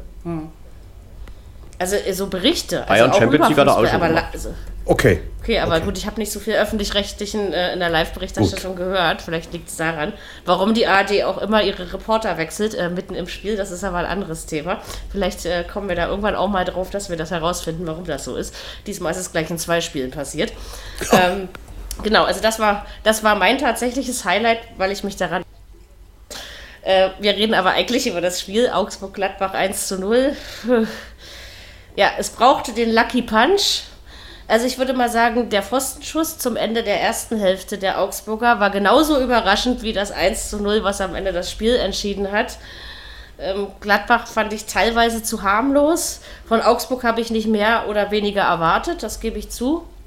Ich denke, man ist froh, dass man zu Hause drei Punkte geholt hat und mal nicht vier sich reindonnern lassen hat. Ähm, fragen wir doch unseren Gladbach-Fan. Äh, ich nehme mal an, es wäre mehr drin gewesen, aber ob wirklich viel mehr, weiß ich nicht. Ja, äh, Marco. mehr drin gewesen. Ich bin mir da nicht so sicher. Also ich meine, das war halt auch ein schlechtes Fußballspiel. Und letztendlich hat dieses Spiel, glaube ich, keinen Sieger verdient gehabt. Wenn man von dem Sieger irgendwie sprechen möchte, dann ist es der FC Augsburg, weil der Pfostenschuss einfach da war und äh, eben das, der eine Fehler, der halt gemacht wurde, ausgenutzt wurde. Ähm, trotzdem muss Gladbach, sie haben 86% Passquote, das ist eigentlich in Ordnung. Augsburg 64 Prozent, also wirklich viele Fehlpässe gespielt. Gladbach hat 71 Prozent Ballbesitz. Das sind echt gute Werte auch. Die Zweikampfquote ist bei Gladbach höher mit 55 Prozent. Die Torschüsse, ja, 5 zu 11. Okay, aber Gladbach muss halt einfach mal, ähm, wenn es eben nicht geht, und das Problem ist einfach, dass viel Ballbesitz ist mit quer und nach hinten und rechts und links spielen, da, da kriege ich viel Ballbesitz hin. Aber was halt gefehlt hat, war halt im Angriffsdrittel die Besetzung im Strafraum und äh, da gab es halt keine Anspielstationen. So, und das ist eben genau die Kunst, von der wir letzte Woche schon mal gesprochen haben, dass halt viele Mannschaften, einige Mannschaften in der Bundesliga eben äh, sehr massiv verteidigen und dann auf Konter spielen. So, und das hat der FC Augsburg getan, wieder mal. Und äh, Gladbach hat halt genau diesen einen Fehler gemacht. Und ist halt eben, wenn Gladbach einmal trifft, ein Abseitstor haben sie ja geschossen, aber die zählen nun mal bekanntlich nicht, äh, ich, dann muss ja Augsburg ein bisschen offener spielen und dann wird das auch ein offeneres Spiel. Und die Kunst ist einfach, durch solche Abwehrreihen eben äh, durchzukommen. Und diese Kunst, die haben halt Mannschaften, die gerne mit viel Ballbesitz spielen, immer, müssen die immer, also da, dazu gehört dann immer Dortmund und, und Bayern und ähm, ja, Gladbach ja irgendwie auch, aber die andere Seite ist, man kann natürlich auch nicht jede Woche erzählen, wie gut das alles ist. Äh, das kann schön aussehen, aber wenn ich 0 zu 1 in Augsburg verliere, was absolut unnötig war, dann nützt mir das nicht viel. Ne? Und da ist auch ein Spiel gegen Borussia Dortmund jetzt am Wochenende, das wird ein ganz anderes Spiel, weil das ein offenes Spiel wird, weil da beide Mannschaften mitspielen werden. Und da glaube ich nicht, dass da Gladbach steht und Dortmund gegen diese Wand rennt. Aber dass das in Augsburg eben genau auf Gladbach zukommt, das war ja eben klar. Und man muss jetzt echt versuchen, einfach mal gerade gegen solche Mannschaften versuchen, äh, Mittel zu finden, dass man da eben auch mal in den Strafraum reinkommt, sich da Torchancen erspielt. Und das ist Gladbach einfach nicht gelungen. Und insofern ähm, ist das schon eine Kunst. Der FC Augsburg hat fünf Spiele, zwei Tore und damit fünf Punkte geholt. Also äh, das muss man halt auch erstmal tun. Aber trotzdem, glaube ich, muss ich Gladbach das schon auch ein bisschen selber zuschreiben. Denn man hat halt nicht viel kreiert. Und Augsburg, ja, sie können ja, das ist halt so die, ich wollte es eigentlich nicht sagen, obligatorische Niederlage in Augsburg. Ich habe ich hab ja auf den Augsburg-Sieg getippt und ich muss äh, ehrlich sagen, ich habe dann so gedacht, äh, ich habe sofort an dich gedacht, Marco, und irgendwie habe ich aber auch daran gedacht, das Spiel hat eigentlich keinen Sieger wirklich verdient. Ja, das, das Gefühl hatte ich auch. Aber dann, als es fiel, dachte ich so, oh, jetzt bleibt doch mal so irgendwie. Also, dass das irgendwie, irgendwie packt das äh, Gladbach und ja, Augsburg, Mary, das ist irgendwie Bundesligaspiele, ne? Tippspiele werden ja auch manchmal mit Glück entschieden. Und wenn man jetzt hier rangeht an dieses Spiel, Natürlich. normalerweise haben ja alle, die haben alle recht gehabt, die einfach unentschieden getippt haben. Und andere haben eben Glück mhm. gehabt. Das sollte ja. vielleicht auch so kommen. ne? Mit dem 0-0. Mit dem vielleicht haben sie wirklich. Ich, äh, vielleicht, naja, vielleicht haben sie wirklich auf. Keiner.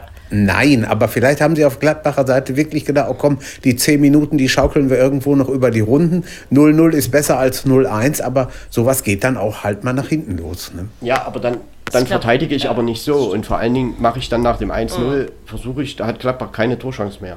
Und das ist, ich fand das enttäuschend. Machen, ne? Und letztendlich, ja möglich. ich meine, es wird auch noch mehr gegeben haben, die auf dem FC Augsburg getippt haben, weil man einfach sich ja vom Spiel auch mhm. hätte denken können, ja, Augsburg massierte Abwehr und Konterfußball wird am Ende ein Tor mehr schießen. Auf die Idee hätte man und kommen können. zu Hause, so, ne? also dieses Zuhause unter Druck stehen hatten sie ja auch noch. Aber im Prinzip ja. war das schon, ich sag mal, der Sieg von Gladbach letzte Woche, der war ja auch so ein bisschen, der war, der war in Ordnung, aber hätte schon gedacht, dass ein bisschen mehr Mut da rausgezogen hätten und äh, ich glaube eben, dass sie jetzt gegen Dortmund, danach gegen Wolfsburg, gut, Wolfsburg steht auch massiv in der Abwehr, aber äh, die spielen ja dann doch noch ein bisschen mehr nach vorn. Ich glaube, dass das äh, an, ganz andere Spiele werden. Und Gladbach muss aber langsam mal aufhören, sich jede Woche nicht nur zu sagen, ach, wir sind ja gut, sondern das will ich sehen und vor allen Dingen auf Punktekonto. Hm. Ich habe so ein 3 ich habe so ein 3 ich, ich, ich habe so ein ich habe so ein 3-3 Gefühl. Ja, Jürgen, ist nicht ausgeschlossen, weil eben beide nach vorne das, gehen. Das kann alles sein. Das kann auch 1-1 ausgehen. Das kann auch. Äh, ja. Du kannst auch 27 Torchancen vergeben und da geht es 1-0 aus. Richtig. Hm. Aber also ich, ich also 0, Spekulation. 0, 0, ja. 0-0 kann ich mir nicht vorstellen. Ich glaube, das ist. Nein. Das wird ein attraktives Spiel, weil sie eben beide ja. versuchen werden, nach vorne zu spielen. Das wird es.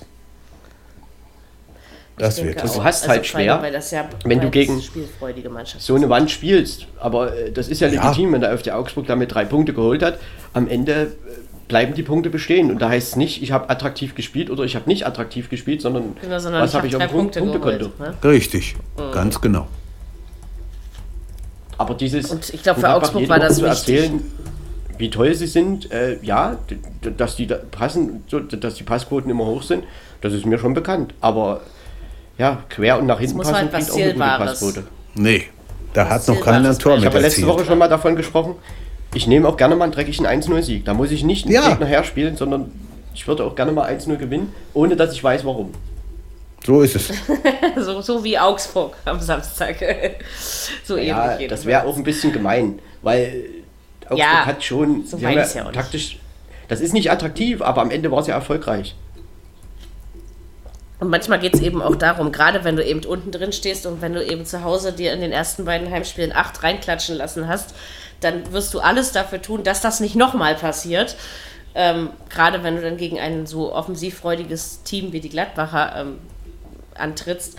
Deswegen denke ich, äh, das Mittel, was da gefunden wurde, war am Samstag eben genau das Richtige. Obgleich ich mir, wie gesagt, trotzdem von der Borussia einfach etwas mehr Engagement auch erwartet hätte. ne? Das Letztendlich, wenn. Wenn der FC Augsburg, die wären ja verrückt, wenn sie gesagt hätten, ach, wir spielen hier mal munter mit. Denn ich glaube, dann hätten sie Gladbach einfach eingeladen und wenn dann Gladbach eben geführt hätte, ich glaube, dann. Ich kann mir nicht vorstellen, dass Augsburg schwer da zurückgekommen wäre. Schwer. So Aber trotzdem dem, na klar, das, das ist möcht- möchte ich von Gladbach- Also, ne? Und dass es gegen Dortmund von Gladbach ein gutes Spiel wird, also da, davon bin ich eigentlich fast überzeugt. Aber mir nützt halt ein 1-0 gegen Dortmund, nützt mir was. Aber ich möchte halt auch gerne in Arminia bei Arminia Bielefeld gewinnen. Hm, das wird ähnlich schwer. Aber Arminia Bielefeld Genau. ist ja eh ein Lieblingsgegner, insofern war das ein scheiß Beispiel.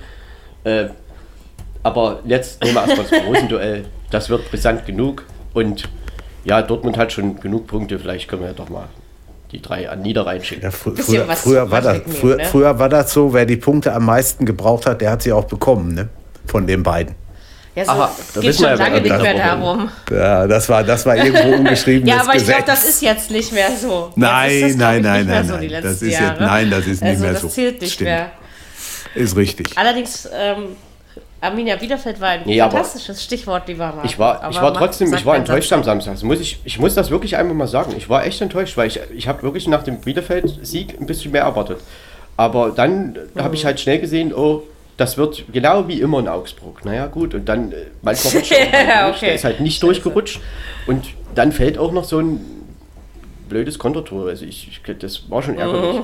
Und insofern. Das ja, man muss es aufarbeiten und man muss Lösungen finden, wie man massierte Abwehrreihen einfach durchbricht.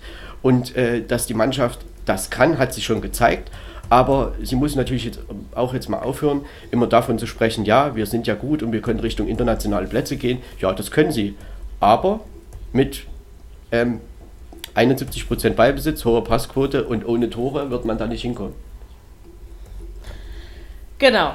Aber es tut sich auch andere Mannschaften an stabilen Abwehrreihen ähm, schwer. Ne? Das kann man wohl ähm, sagen. Das geht nicht nur Gladbach so. Ist ja auch noch genug Zeit in dieser Saison. Aber ne? Ähm, dadurch da ein sinkt natürlich die. Attraktivität dieser Spiele. Ne? Also das muss man schon mal ehrlich sagen. Wenn halt eine Mannschaft nur Fußball spielt, ist das schwierig. Und Fußball gespielt hat ja Gladbach ja, auch nicht. Also sie haben es versucht, aber es ging ja auch nicht so wirklich. Äh, Das macht die Spiele nicht attraktiv. Und das war halt auch vorhin so mein Gedanke mit dem Mainz 0 zu 0, äh, mit dem Hertha-Spiel und jetzt eben auch das in Augsburg. Also am Wochenende waren irgendwie, ich will das nicht übertreiben, Nicht aber es waren schon echt ein paar, paar ne? richtig schlechte Bundesligaspiele dabei. Ja, waren es Mhm. auch. Absolut. Muss es Ganz aber klar. wahrscheinlich auch mal geben. Ne?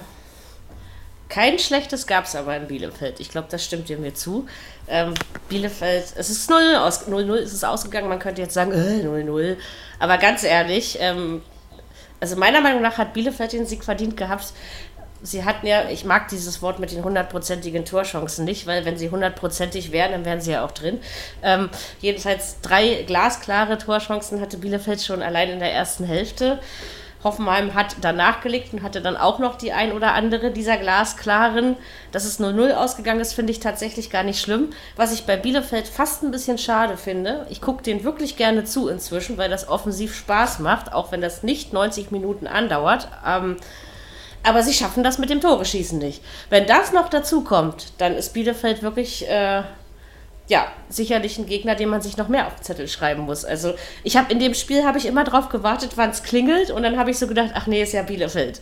Also ohne das jetzt irgendwie abwertend zu meinen, aber dieses Problem haben sie ja schon eine ganze Weile. Äh, Jürgen, fandest du das auch so in dem Spiel? Ich habe das, hab das Spiel selber nicht gesehen, ähm, möchte aber sagen, Bielefeld, ich glaube, das war letzte Saison nicht anders. Da hat man auch gedacht am Anfang, na ja, wollen wir erst mal gucken, irgendwann müssen sie doch mal den Dreh kriegen und müssen mal ein bisschen Gas geben und auch mal das eine oder andere Spiel gewinnen. Und haben sich so ganz heimlich still und leise da unten aus dem Keller rausgespielt und hinterher haben wir, guck dir mal die Bielefelder an. Die haben sich aber mächtig, mächtig nach oben gearbeitet und ich bin eigentlich sicher, dass das auch in dieser Saison wieder klappt. Denn dafür sind jetzt, sag mal, Mannschaften wie, wie Fürth oder im Moment wie Bochum äh, einfach noch schlechter. Hm. Marco? Äh, wie, na, wie, ich meine, man kann ja jetzt Bielefeld aus zwei Richtungen betrachten. Sie haben vier Unentschieden und eine Niederlage. Sind, sind in vier Spielen halt ungeschlagen, aber eben auch noch nicht gewonnen. Und am Samstag, ich glaube, die Chancen in der ersten Viertelstunde, die waren so groß, da muss einer rein. So, und dann wird das natürlich noch ein ganz anderes Spiel, weil dann wird sich Bielefeld noch ein bisschen mehr in der Abwehr zurückziehen und Hoffenheim hat das danach im Griff gekriegt. Ich glaube, die waren auch heilfroh, denn da war Bielefeld das ist eben genau der Punkt. Dort muss einfach ein Ball rein. Das Spiel, also wenn das Bielefeld 1-0 gewinnt, ich glaube, dass das nicht unverdient gewesen wäre. Und Bielefeld zu schlagen, ist, glaube ich, in dieser Saison, so hat es zumindest den Anschein, noch ein bisschen schwieriger als im letzten Jahr. Und da war es auch schon nicht, manchmal nicht so ganz leicht. Und trotzdem, irgendwann musste halt einfach mal so ein Spiel auch wirklich gewinnen. Denn gegen Frankfurt vor, für, im letzten Heimspiel war das auch schon irgendwie Chancenbucher, zumindest in der zweiten Halbzeit. Das müssen sie eigentlich irgendwie auch gewinnen. So, und in Gladbach war das auch ein Spiel, was sie nicht hätten verlieren müssen. Insofern, klar, vier Punkte, dann nehmen die gerne. Aber es hätten bestimmt auch sechs sein können oder acht. ja, aber offensiv geht da schon eine ganze Menge. Also auch wenn eben das Tor nicht fällt, das ist sicherlich das, was auf jeden Fall behoben werden muss. Mit Ortega hat man ja eh ähm, was Stabiles im Tor zu stehen, der die Vorderleute auch gut im Griff hat. Also ne, es ist ja auch nicht so, dass Bielefeld äh, die Schießbude ist und sonst wie viele reinlässt. Es muss jetzt einfach nur noch, ja, das alles Entscheidende, dass es vorne ähm, klingelt. Ähm, aber sonst finde ich, also ich sehe da eine Entwicklung in den letzten zwei Jahren bei Arminia Bielefeld, eine ganz deutlich positive. Und das stimmt mich eigentlich äh, ja froh. Also das, das, das macht schon Spaß, finde ich jetzt, den zuzusehen, auch wenn die Tore noch fehlen. Kann aber noch kommen, ne? Ja, jetzt also was hier auffällt, ist halt die hohe Laufleistung beider Mannschaften. Bielefeld 122 mhm. Kilometer gelaufen, Hoffenheim 120 Kilometer gelaufen. Das, das ist, ist äh, das sind zwei sehr hohe Werte und das war ein intensives Spiel und 0-0 hat man jetzt echt demonstriert bekommen. Das kann so unterschiedlich sein, ne? Das in Bielefeld war doch recht attraktiv. Und ähm, auch die TSG hatte da in der zweiten Halbzeit Kramaric große Torchancen. Natürlich kann Bielefeld das auch noch verlieren. Auch die Passquoten waren mit 81, 83 Prozent doch recht ordentlich. Also äh, so ein bisschen eine spielerische Entwicklung ist da bei Arminia Bielefeld schon zu sehen. Aber am Ende wird halt dann doch noch in Punkten abgerechnet. Und man muss dann halt irgendwann einfach mal ein Spiel gewinnen. Und nicht schön spielen ist toll, aber gut. Sie werden ihre Schlüsse draus ziehen, da bin ich mir sehr sicher. Ich ähm, auch. Denn die Mannschaft scheint sich zu finden. Ja, das Gefühl hat man auf jeden Fall. Was machen wir denn mit Hoffenheim? Weil, ja, das also wollte ich, ich meine, auch gerade fragen. in, in, in Dortmund haben sie gut gespielt, irgendwie unglücklich verloren. Gegen Mainz hatten sie nicht so die Chance, obwohl sehr viel Ballbesitz. Und in Bielefeld äh, haben sie irgendwie auch ein bisschen Glück, aber am Ende kriegen sie halt den Ball auch nicht über die Linie. Und haben dann eben jetzt auch erst fünf Punkte nach fünf Spielen. Ne? Und das fing eigentlich ja gut mhm. an. Im Moment eher ja, Wundertüte als alles andere, ne? Man weiß noch nicht so richtig, wie man es einordnen muss, ne? Ähm, oder soll. Jetzt spielen sie gegen Wolfsburg. Das wird sicherlich ja. auch nicht leicht. Ähm, ja. Nee, das wird auch nicht leicht. Das glaube ich auch. 0-1, 1-2, ja, irgendwie sowas. Ist halt schon so ein bisschen noch diese dieser Gegensatz. Also in Dortmund, wie gesagt, haben sie einfach richtig, richtig gut gespielt. Aber da sind wir eben wieder bei dem Thema, Borussia Dortmund ist ein Verein, der nach vorne spielt. Die lassen es auch zu, wenn man ballsicher mhm. ist und da was nach vorne tragen kann. Ne? Das ist halt einfach so. Und Gut, aber Bielefeld stellt Mainz, sich ja nicht nur hinten rein. Also, ne? so, zum Beispiel. Ja, aber mhm. Bielefeld hat dann schon sehr mit der Abwehr wieder zu tun gehabt und das ist ja auch legitim. Am Anfang Ja, kamen sie halt gut offensiv rein, aber äh, defensiv steht Bielefeld schon seitdem sie wieder aufgestiegen sind richtig, richtig gut. So, und das muss Ist man ja schon auch das erstmal Mittel, wenn du da unten stehst. Und Das ist Hoffenheim in Augsburg zum Beispiel gelungen am ersten Spieltag und am Samstag Genau. eben nicht so sehr. Und am Ende war der Punkt aber für Bielefeld mehr, mehr als verdient. Ist also, der Punkt, das genau, schon und, sagen. und auch wichtiger. Also, hm. Also mehr Wert am Ende. Und immerhin fünf, Spiel, also fünf Spieltage und äh, nur eine Niederlage. Also auch wenn es jetzt nur vier Unentschieden waren, aber sehen lassen kann sich das trotzdem. Diesmal ma- will man von vornherein, von Beginn das aus eigener Kraft machen und nicht äh, auf dem letzten Drücker, wir regeln das schon noch. Also ich finde, deswegen sage ich ja, eine Entwicklung hat auf jeden Fall stattgefunden und wenn sie dann irgendwann auch noch Tore schießen können, ähm, dann wird das wieder ein richtig toller Bundesligist. Also den, den man sich von Ich allen Seiten rein- gut ansehen kann. Von den Auftritten gegen Frankfurt zu Hause, auch gegen Freiburg zu Hause und jetzt gegen Hoffenheim haben sie ja dreimal unentschieden gespielt. Ich glaube, Bielefeld ein bisschen ärgern können sie sich schon, dass sie nicht wenigstens eins gewonnen haben. Ja, das auf jeden Fall, natürlich. Also ich glaube, das ist auch das, woran sie am meisten arbeiten müssen. Ne? Ähm, warum geht es da vorne hinkriegen. nicht mal rein? Jetzt geht es zu Union Berlin. Also ich traue es ihnen auch zu. Ja, Ja, ja. mal gucken.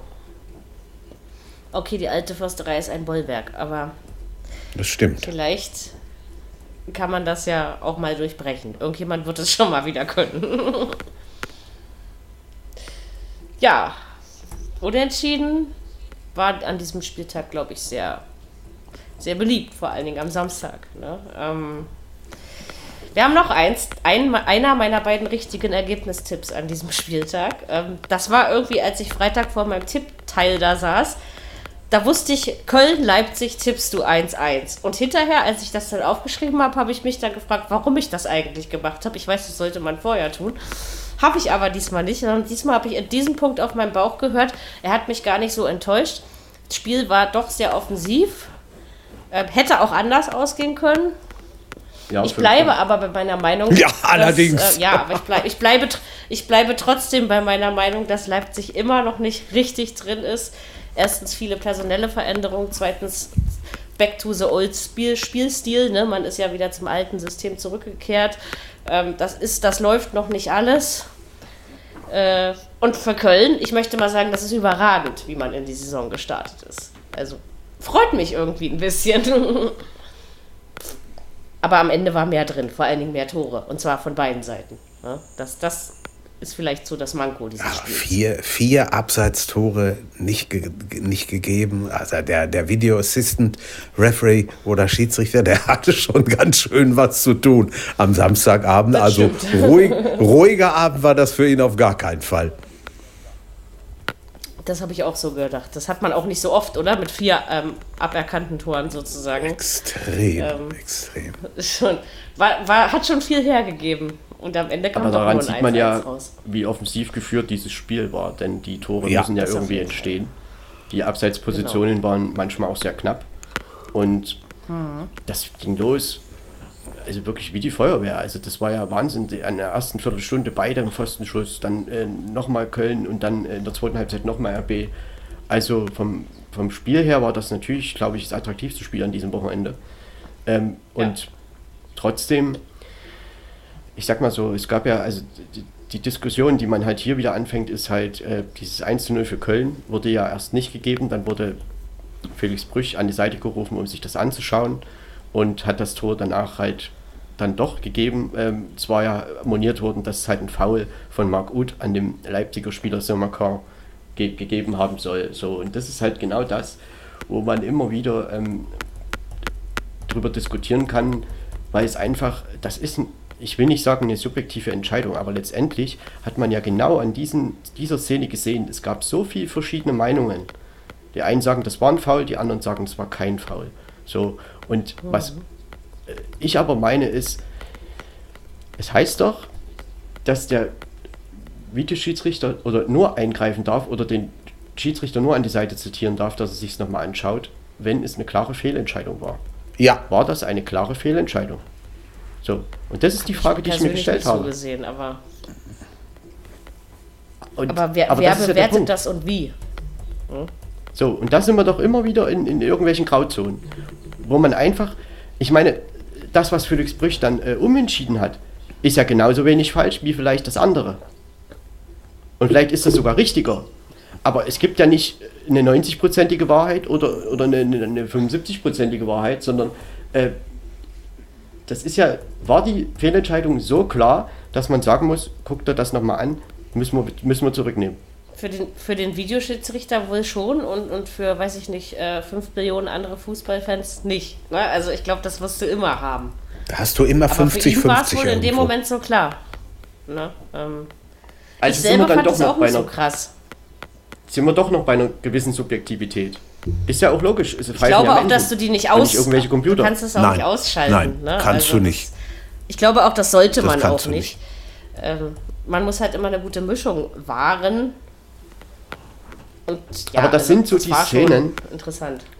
wo man auch verstehen kann, dass im Bereich der Fußballfans äh, diskutiert wird. Dass auch die Nachvollziehbarkeit, weiß ich nicht, ob die immer gegeben ist. Denn warum, und das gehört jetzt eigentlich hier nicht her, aber das ist eigentlich ein Punkt, den ich kurz sagen wollte. Am Samstagabend im Nordderby in Bremen, da gibt es einen klaren Elfmeter für Werder Bremen nicht. Da, da, also auch Colinas Erben hat das bestätigt. Das stimmt. Ja. Da frage ich mich heute noch, warum wurde da nicht gesagt, guck dir das an? Ja, Und das ist das, was für die Menschen nicht mehr nachvollziehbar ist. Warum? Genau, dass sich dort- eins angeguckt wo, wird und eins nicht. Ne?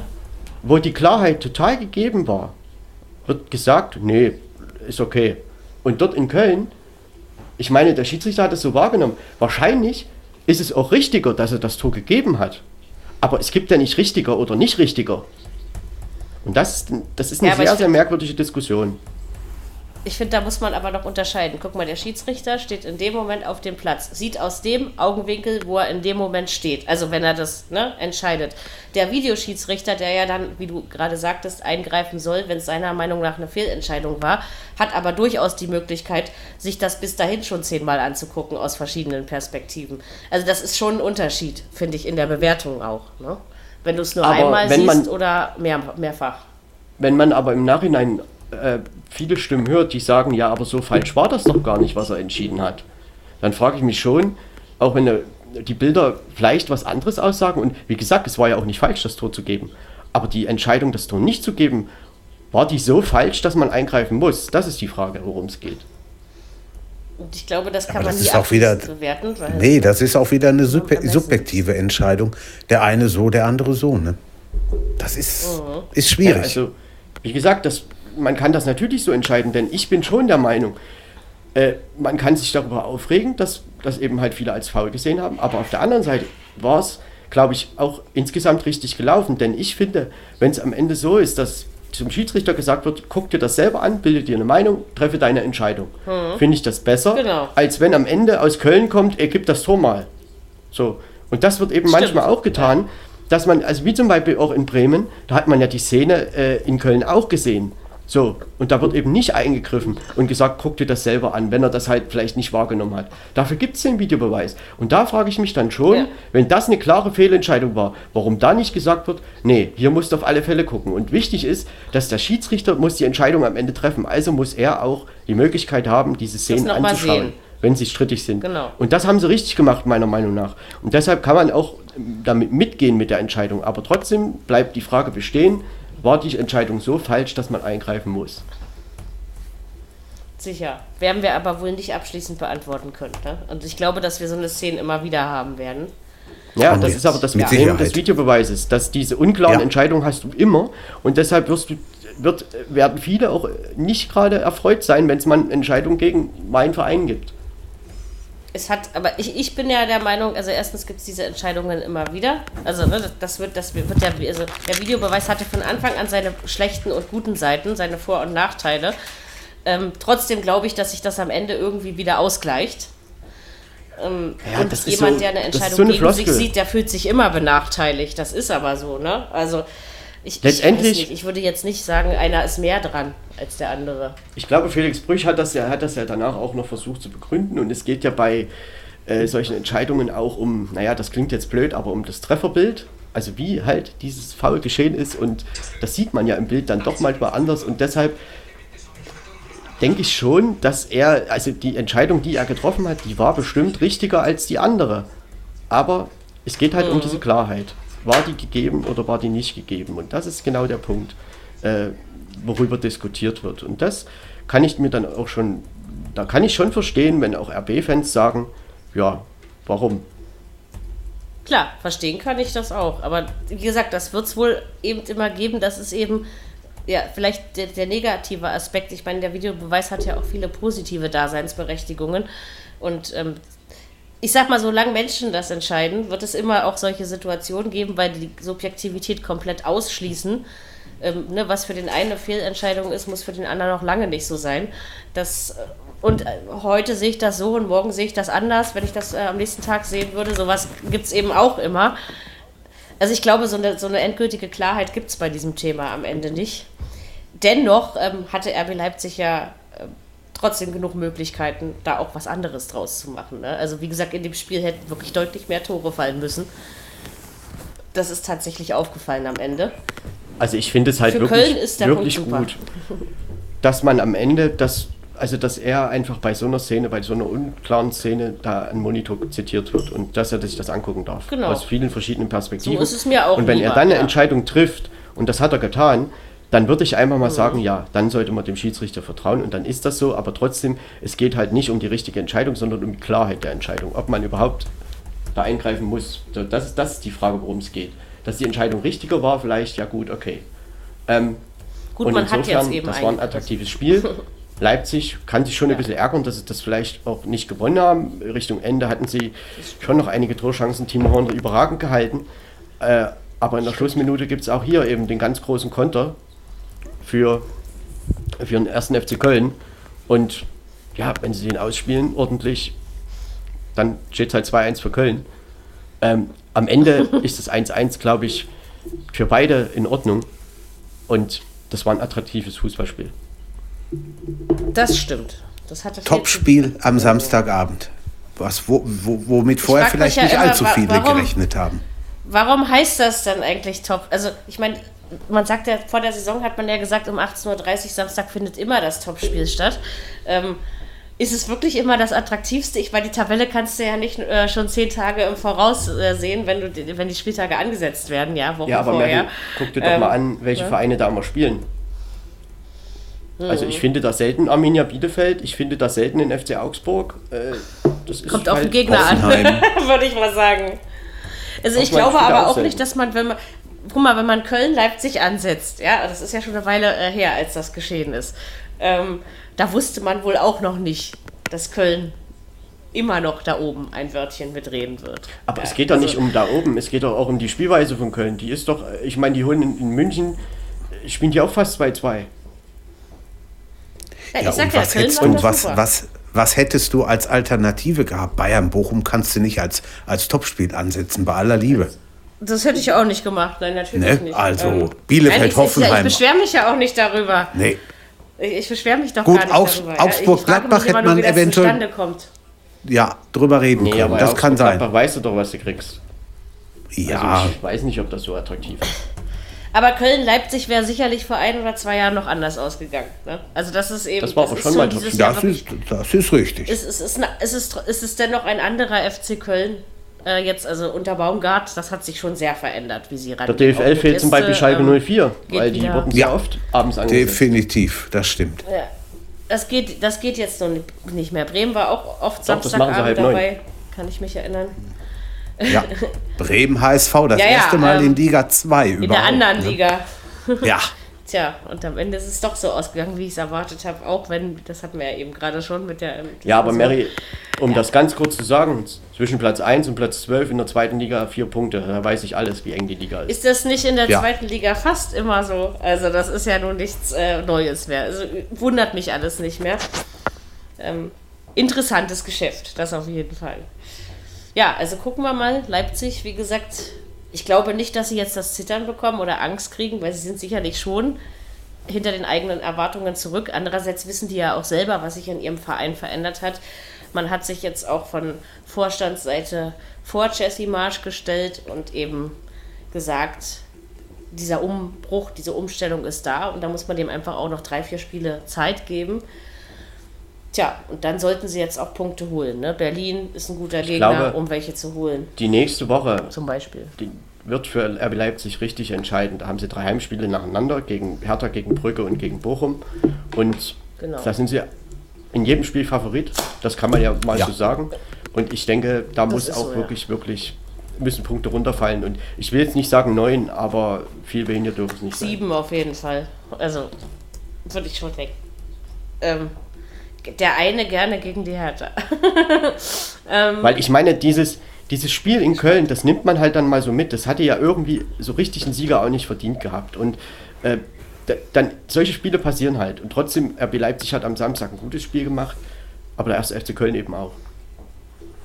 Das ist eben, das ist jetzt anders als in den letzten Jahren. Der FC Köln macht öfter mal gute Spiele. Ja? Ähm, das ist Baumgart, sicherlich was auch der in zwei Monaten mit der Mannschaft geschuldet. gemacht hat. Aber hallo, Nicht schlecht. Wahnsinn Aber auf jeden Fall. Nein. Gefällt uns gut. das stimmt. ist schon so ein bisschen Spirit da reingekommen in die Mannschaft. Das ist echt Ja. erstaunlich, denn letztes Jahr hatte man immer so das Gefühl, bei Köln steht es immer 0-0 und wenn man ein Tor reinfällt, dann, oh, wie ist denn das passiert? Und jetzt geht das eben ganz anders. Und das hast du jetzt nicht, jetzt spielen die aber wirklich nach vorne und also ne, das ist ganz viel Offensive, die der Baumgart Hm, reinbringt. ist- ist jetzt am, Viel, viel, viel, Und am viel Samstag Alarm. hat man auch Modeste- gesehen, dass es auch defensiv geht. Ne, Modeste ja, Modest hat er auch wieder hat auch wieder zum Tore-Schießen erweckt. Also muss man schon echt mal sagen. Duda scheint in Köln auch besser zu funktionieren als in Berlin. Ähm, Zu Duda hat ist, äh, Baumgart am Samstag gesagt, das war das beste Spiel von ihm, seit er da ist. Und da wird er schon recht haben. Ähm, so schlecht war es definitiv aber eben nicht. auch zum Beispiel so ein Spieler, der selten erwähnt wird, Elis Giri, defensives Mittelfeld, ist für mich einer der besten defensiven Mittelfeldspieler der Bundesliga. Der hat es auf jeden Fall auch. Also Steffen Baumgart hält den Laden da gut zusammen und äh, jetzt merkt man auch so langsam, ja, wie man es auch einschätzen kann und wie er das einschätzen kann. Ähm, defensiv geht es auch nicht so schlecht.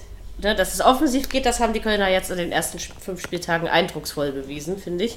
Timo Horn hat auch einen neuen Torwarttrainer, Uwe Gospodarek, Mhm. und Tut ihm wohl auch hat sich auch nochmal gesteigert, würde ich, würd ich mal sagen. Und also er hat ja wirklich sensationelle Paraden am Samstag gezeigt und das auch schon in München gezeigt. Und also gegen Leipzig einen Punkt ja. zu holen, ist keine Selbstverständlichkeit. Hut ne? ab Also FC. Also meine, die werden versuchen, ihre klasse. Welle einfach weiter zu treiben und es grundsätzlich ist, glaube ich, nicht unbedingt davon auszugehen, dass Köln viel mit unten zu tun hat. Das glaube ich irgendwie nicht so richtig. Aber trotzdem wird auch mal ein Rückschlag kommen. Mit Sicherheit. Aber solange man noch diese Erfolge hat, sollte man sie mitnehmen. Das weiß ein Steffen Baumgart, ne? also der ja eben auch schon bei Vereinen gespielt hat, wo es um ja, deutlich andere äh, Themenfelder ging. Also ich glaube, das, äh, ich hätte, ich da, da, ihr wart vorhin so bei Nagelsmann Bayern ähm, kritisch und skeptisch, ob er das umsetzen kann. Ich gebe zu, ich war es bei Baumgart Köln, weil ich mich einfach gefragt habe, passt das dahin, was der Baumgart macht? Ähm, ich er hat möchte- mich aber inzwischen davon überzeugt, dass es passt. Aber ist alles gut. Aber wir sind im, bei allen neuen Trainern in der Liga sind wir im dritten Monat. So und ja, Trotzdem manchmal sind äh, auch ist schon gut. einigermaßen was passiert. Ne? Also, Ja, aber es gibt ja auch Vereine, die sich schwer tun. Frankfurt, Gladbach. Klar, trotzdem freut mich das. Also das ist, man sieht, man sieht es aber einfach auf dem Platz bei Köln, dass da wirklich was passiert ist. Ja, und das ist klar, man muss sehen, wie lange es ähm, klingt und wie lange es durchhält. Solange es geht, einfach mitnehmen. Am Ende ist das eben Gold wert. Ne? Jeder Punkt, den du jetzt mitnimmst. Und wie gesagt, es war in der Vergangenheit nicht selbstverständlich für die Kölner gegen die Leipziger einen Punkt zu holen. Und jetzt haben sie es eben Köln gemacht. fährt jetzt nach Frankfurt. Das wird nächste Woche auch ein sehr schönes. Ist auch Ja, nicht auch unmöglich, Absolut. dort zu gewinnen. Die Frankfurter müssen wir noch ein bisschen, müssen noch ein bisschen warten. Ich möchte hier nicht zweimal in einem Podcast denselben Fehler begehen. Deswegen werde ich jetzt auf keinen Fall Bayern und für Leverkusen vergessen. Kommen wir nun zu meinem zweiten, zweiten richtigen Ergebnistipp an diesem Spieltag. Ähm, ja, Stuttgart hatte die Leverkusener zu Gast. Leverkusen hat dort 3 zu 1 gewonnen. Ich habe nicht viel von dem Spiel mitbekommen. Ich hatte Besuch am Wochenende, deswegen war da nicht so viel los mit äh, Mitkriegen. Ich denke aber, dass es verdient war. Aber da es ja nicht darum geht, was ich denke, ähm, frage ich lieber die, die es mitbekommen haben. Jürgen, gehörst du zu denjenigen? Ja.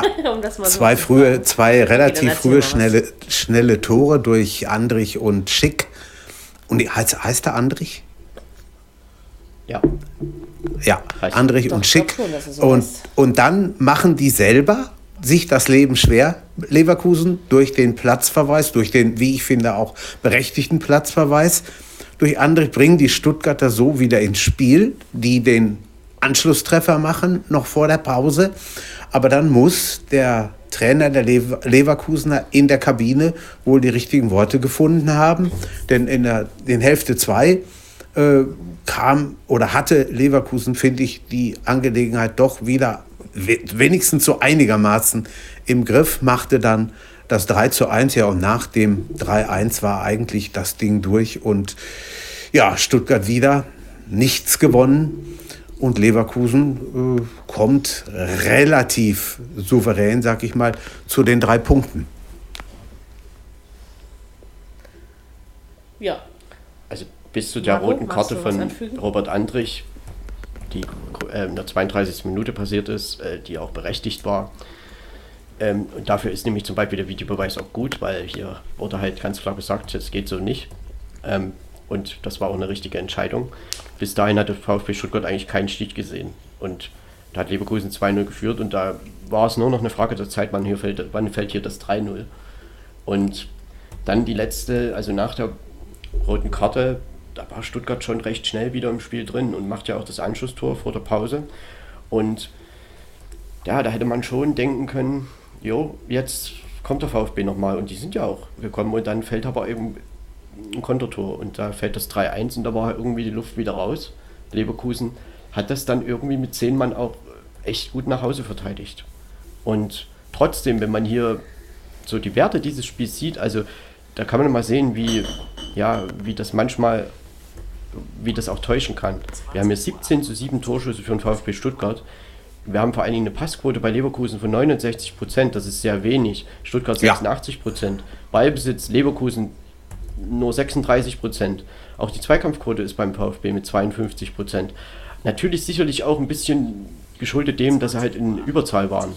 Aber trotzdem äh, muss man schon sagen, dass Leverkusen das eigentlich recht ordentlich gemacht hat. Und äh, der VfB Stuttgart, ja, ich meine, das erste Saisonspiel waren 5-1 gegen Fürth. Ich will jetzt nicht sagen, man weiß jetzt auch, wie viel das vielleicht wert war, aber Stuttgart muss schon jetzt auch mal sehen, dass sie wieder mal einen Punkt holen. Und äh, trotzdem, sie haben auch viele Verletzte. Man muss das einfach sagen. Äh, Kalajdzic ist halt ein Ankerpunkt äh, und der fehlt halt. Manouche, Manouche der, der von Wolfsburg gekommen ist, bemüht sich, macht auch sehr viel.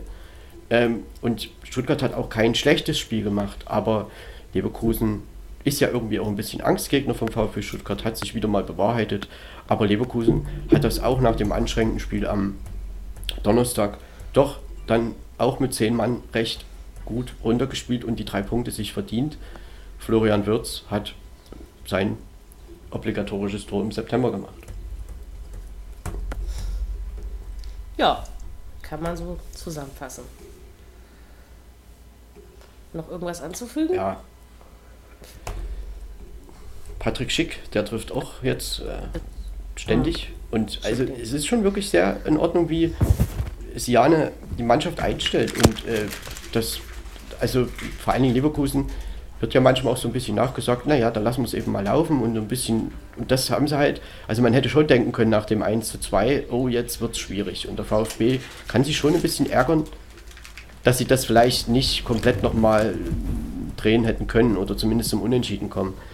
Aber es gab da so eine gewisse Phase, wo das möglich war, aber ich glaube, Leverkusen hat das dann echt wieder gut in den Griff bekommen. Und ja, das sieht man halt, wenn halt dann haben sie halt ein bisschen Abwehrspieler reingenommen, Offensiven rausgenommen und ja, dann steht man halt genauso sicher in der Abwehr und das hat Leverkusen eben auch gut gemacht.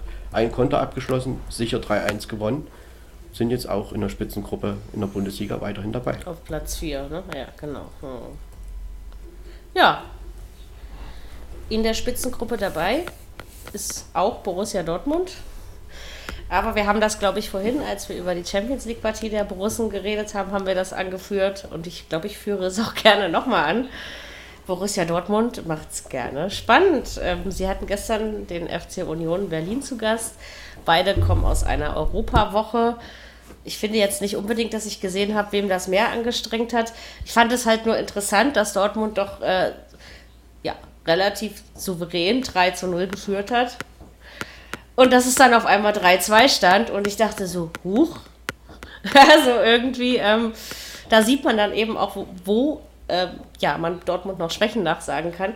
Am Ende haben sie meiner Meinung nach das Spiel souverän gewonnen und ähm, auch verdient gewonnen. Gut, nee, souverän nicht, sagen wir verdient. Verdient, souverän ist was anderes.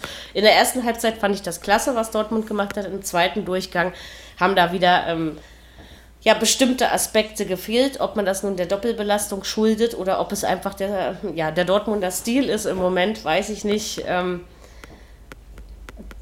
ja, also ich, ich fand es ich fand's am Ende doch interessant, dann ist es 4-2 gefallen. In dem Moment hatte ich das Gefühl, okay, das war's jetzt. Und man hat eben einen Haaland, einen unverwechselbaren Haaland, der kann es eben.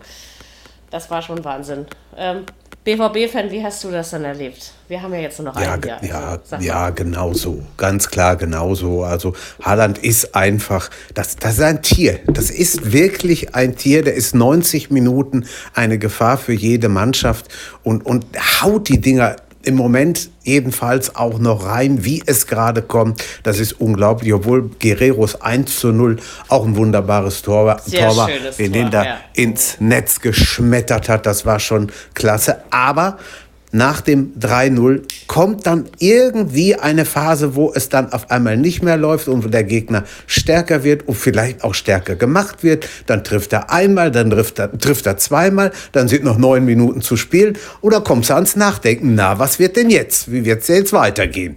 Ja gut, dann haben sie Haaland gehabt mit, dem 4-2. Aber was mir gefallen hat nach dem Spiel, dass auch der eine oder andere Spieler vom BVB wirklich mal gesagt hat, Freunde, also so geht das nicht. Wir haben jetzt so oft diese Saison schon mehr als ein Tor kassiert. Zwei und was weiß ich was. Wir müssen unbedingt daran arbeiten. Es geht nicht immer gut. Irgendwann kommt dann mal eine Mannschaft, wo das nicht mehr funktioniert. Und dann hat man auch mal ein Spiel oder zwei verloren. Und dann möchte ich mal sehen, was hier abgeht. Also da sollten Sie tunlichst mal ein bisschen was dran machen, denn am Samstagabend geht es nach Gladbach und das, wie habe ich das eben gesagt, ist auch kein Kindergeburtstag. Ja, Marco, deine Gedanken zum BVB-Spiel gestern? Ja, die Frage ist eigentlich, die sich stellt, ob das auch mit Union Berlin zu tun hatte, dass sie dann nochmal so aufgekommen sind. Denn Urs Fischer, der ist eigentlich nicht bekannt dafür, dass er irgendwie mal defensiv wechselt oder irgendwie, naja, da halten wir heute mal die Niederlage in Grenzen, sondern die spielen halt weiter nach vorne. Und da sind dann eben auch die Tore gefallen. Und ja, am Ende muss Union wahrscheinlich jetzt wirklich lernen, dass der Rhythmus eben jetzt ein anderer ist mit Donnerstag und Sonntag. Und äh, das trotzdem haben sie ja, also das waren ja keine zwei schlechten Spiele da in Prag und in Dortmund. Und dass der BVB insgesamt vielleicht ein bisschen höhere Qualität hat, darüber sind wir uns, glaube ich, auch einig. Und dass das so viele Gegentore sind, ja, das werden sie wissen. Und natürlich wird es irgendwann auch mal nicht zum Sieg reichen. Aber man kann das einfach nur wieder unterstreichen. Haaland ist so eine Maschine, das, das kann man wirklich nicht anders sagen. Also er ist dann halt wieder da gewesen. Jetzt kann er sogar Kopfballtore. Äh, ja. Das hat er ja im letzten Heimspiel schon gemacht und äh, insofern Union Berlin war dort nicht gnadenlos unterlegen, sondern die haben eigentlich auch ein recht ordentliches Auswärtsspiel gemacht. Und jetzt kommt es halt wieder darauf an, im nächsten Spiel spielen zu Hause gegen Bielefeld. Äh, da muss man halt eine massive Abwehr versuchen zu durchdringen und da bin ich gespannt, welche Mittel Union da eben versucht zu finden. Gegen Augsburg hat das ja nicht allzu gut geklappt, aber Union Berlin, die bleiben sich dann irgendwo auch immer treu, denn die wissen auch, woher sie kommen und äh, sie können es vielen Mannschaften in der Bundesliga schwer machen. So gab es auch die Phase in Dortmund. Vor allem zu Hause. Und trotzdem ne? also. hat der BVB das verdient gewonnen und das sind ja schon manchmal Spiele gewesen, wo der BVB Punkte gelassen hat. Ne? Und das ist eben diesmal nicht passiert. Aber man hat immer so latent immer noch die Angst, ja, irgendwann passiert es wieder. Also ich weiß auch nicht. Mhm. Und man muss ja, ja auch überlegen, man muss ja auch überlegen, der BVB hat noch einen Tag mehr Zeit gehabt. Die haben Mittwoch gespielt, Union mhm. Donnerstag. Ne, auch das, da kommt es auf einen Tag, ist, das, das, ist, das ist viel. Und dafür war es ein attraktives Spiel. Und ja. zum attraktiven Spiel gehören eigentlich immer gehören immer zwei Mannschaften. Das ist Ja, schon irgendwo das so. ist richtig. Das ist richtig. Und trotzdem muss man, glaube ich, in Dortmund auch mal so ein bisschen lernen. Nach dem 3-0 kann ich auch mal ein bisschen Ball laufen lassen. Ja, Und muss da nicht plötzlich 3-2 stehen haben. Nee, das war schon doch, also nicht überraschend, weil das ja beim BVB gerne mal passiert, jetzt äh, in der letzten Zeit. Das ist jetzt nicht so, aber ich habe, irgendwie war mir auch klar, dass sie das gewinnen. Aber ich habe dann so gedacht, schon wieder. Ja, also irgendwie so dieses schon wieder, ja, also dieses Gefühl. Ähm, ja, aber es war, Was es war ein ist auf jeden Fall- Spiel und was es auf jeden Fall gibt, ist immer Tore. Ne? Das muss man sagen. Also das ist schon, das ist immer Alarm. Ja, aber eben leider auch hinten beim BVB. Ja, natürlich. Ja, auch- klar. Das müssen sie abstellen. Also das, Ja, ist, das das gibt richtig. schon mehr, also ich will nicht sagen überdurchschnittlich viele, das, äh, da würde ich mich am fünften Spieltag definitiv zu weit aus dem Fenster lehnen und wer macht das schon gern? Man könnte ja schließlich runterfallen. Aber ich denke eben, also da in der Abwehr, da müssen sie noch gucken, woran es da eben hapert, weil das war auch nicht nötig gestern, ne? eigentlich, So wenn man es. 3-0 führt. Ist das nicht notwendig? Da kann man dann auch ein bisschen den, den Stil verändern, dass es zu sowas nicht mehr kommen muss. Aber Marco hat ja auch schon richtig angeführt, wenn du Urs, Urs Fischer als äh, Gegnertrainer hast, dann weißt du, ähm, der wird jetzt nicht defensiv äh, irgendwie wechseln. Ne? Der spielt weiter nach vorne. Das war schon erwartbar, ne, dass er das macht. Und ich sag ich mal, das glaube war schon- ordentlich. Also, dass das auch ein bisschen was mit Union Berlin zu tun hatte, dass die eben halt dann nochmal gekommen sind und das sind halt Spiele, nehmen ja manchmal auch so einen Lauf und ja, ich möchte Dortmund einladen, am Samstag das gerne nochmal so zu tun und dann können sie ein bisschen stabiler werden. ja, hey. Wir gucken Und mal. dann wird es äh, auch 4 zu 2 ausgehen. Ja, ja. Ach nee, aber du nimmst ja auch ein dreckiges 1-0 und das auch gegen den BVB. Aber ich fürchte, Das in nehme dem ich Spiel super gerne. wirst du das nicht kriegen. Also, Ich das kann's mir nicht vorstellen. Also Glaube ich mir nicht. Also Kann nicht, nicht, vorstellen, ich, ich, ich, ich kann mir kein Ja. 1-0 vorstellen. Ich kann mir durchaus vorstellen, dass Gladbach gewinnt. Das kann ich mir vorstellen. Aber nicht mit 1-0. Ja, nee, ich weiß schon, was du meinst. Weiß das glaube ich nicht.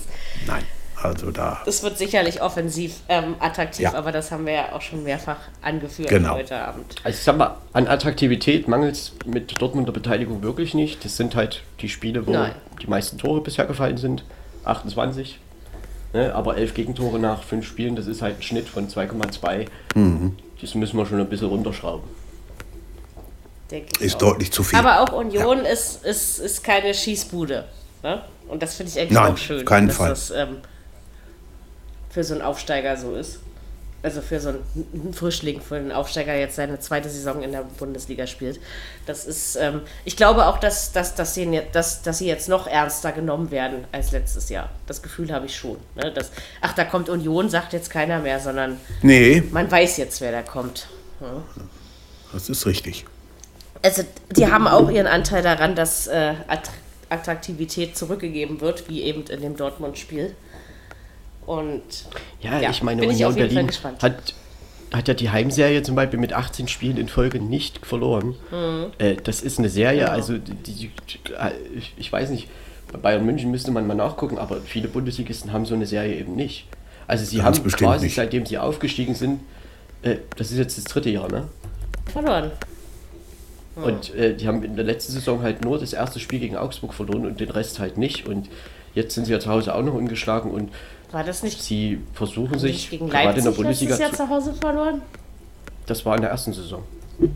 Achso, das ist, also jetzt ist ja schon die dritte. Mein Gott. Wie die Zeit aber auch vergeht, oder? Und die Fix. versuchen sich halt jetzt in der Stimmt. Bundesliga irgendwie zu etablieren. Und ich glaube, dass dort äh, durchaus gute Arbeit geleistet wird. Also man hat ja den Kader jetzt auch verbreitert. Man hat auch viel ähm, Fluktuation drin gehabt. Also es sind schon viele Spieler gegangen, aber es sind auch viele Spieler gekommen. Denn man braucht ja auch einen breiteren Kader Ja. Wegen der Conference League. Und ähm, ja, sie versuchen da immer irgendwie zum Spiel aktiv was beizutragen. Und das kann man ja eigentlich nur begrüßen. Und insofern ja, werden sie wissen, wie sie eine Niederlage in Dortmund einzuordnen haben. Und jetzt geht es gegen Genau. Bielefeld. Das ist dann halt so ein Spiel, wo man äh, vielleicht als Union sogar so ein bisschen als Chance hat, Favorit eine Chance reingeht. hat man. Genau. Ähm, und insofern, ja, das wird aber wieder was ganz anderes, ne? weil Bielefeld wird schon versuchen, in, Be- in. Berlin einen Punkt zu verteidigen. Ich glaube aber trotzdem, dass das Bollwerk eiserne Försterei auch nach diesem Spieltag noch bestehen bleibt, was die Heimspiele angeht. Was ich aber auch bei Union noch kurz hervorheben möchte, ist eben den Trainer, Urs Fischer. Man hat da wirklich jemanden gefunden, der sehr gut zur Mannschaft passt. Und was er wirklich reinbringt, ich meine, vielleicht liegt es daran, dass er ähm, aufgrund äh, seiner Nationalität, ja, aber ich glaube, äh, er bringt wahnsinnig viel Ruhe in dieses Team. Also er strahlt das, das wirklich aus, nicht das nur stimmt. wenn er spricht, sondern auch wie er vorgeht. Also er agiert nie hektisch oder überstürzt, sondern man hat wirklich das Gefühl, das hat alles Hand und Fuß und ist überlegt, was er da tut. Und er hat auch schon vorher überlegt, wenn das passiert, mache ich das, wenn das passiert, mache ich das. Und äh, ihm nimmt man das wirklich voll ab, was er tut. Also man hat einfach nicht das Gefühl, dass es Unruhe in Union geben kann, so schnell. Ne?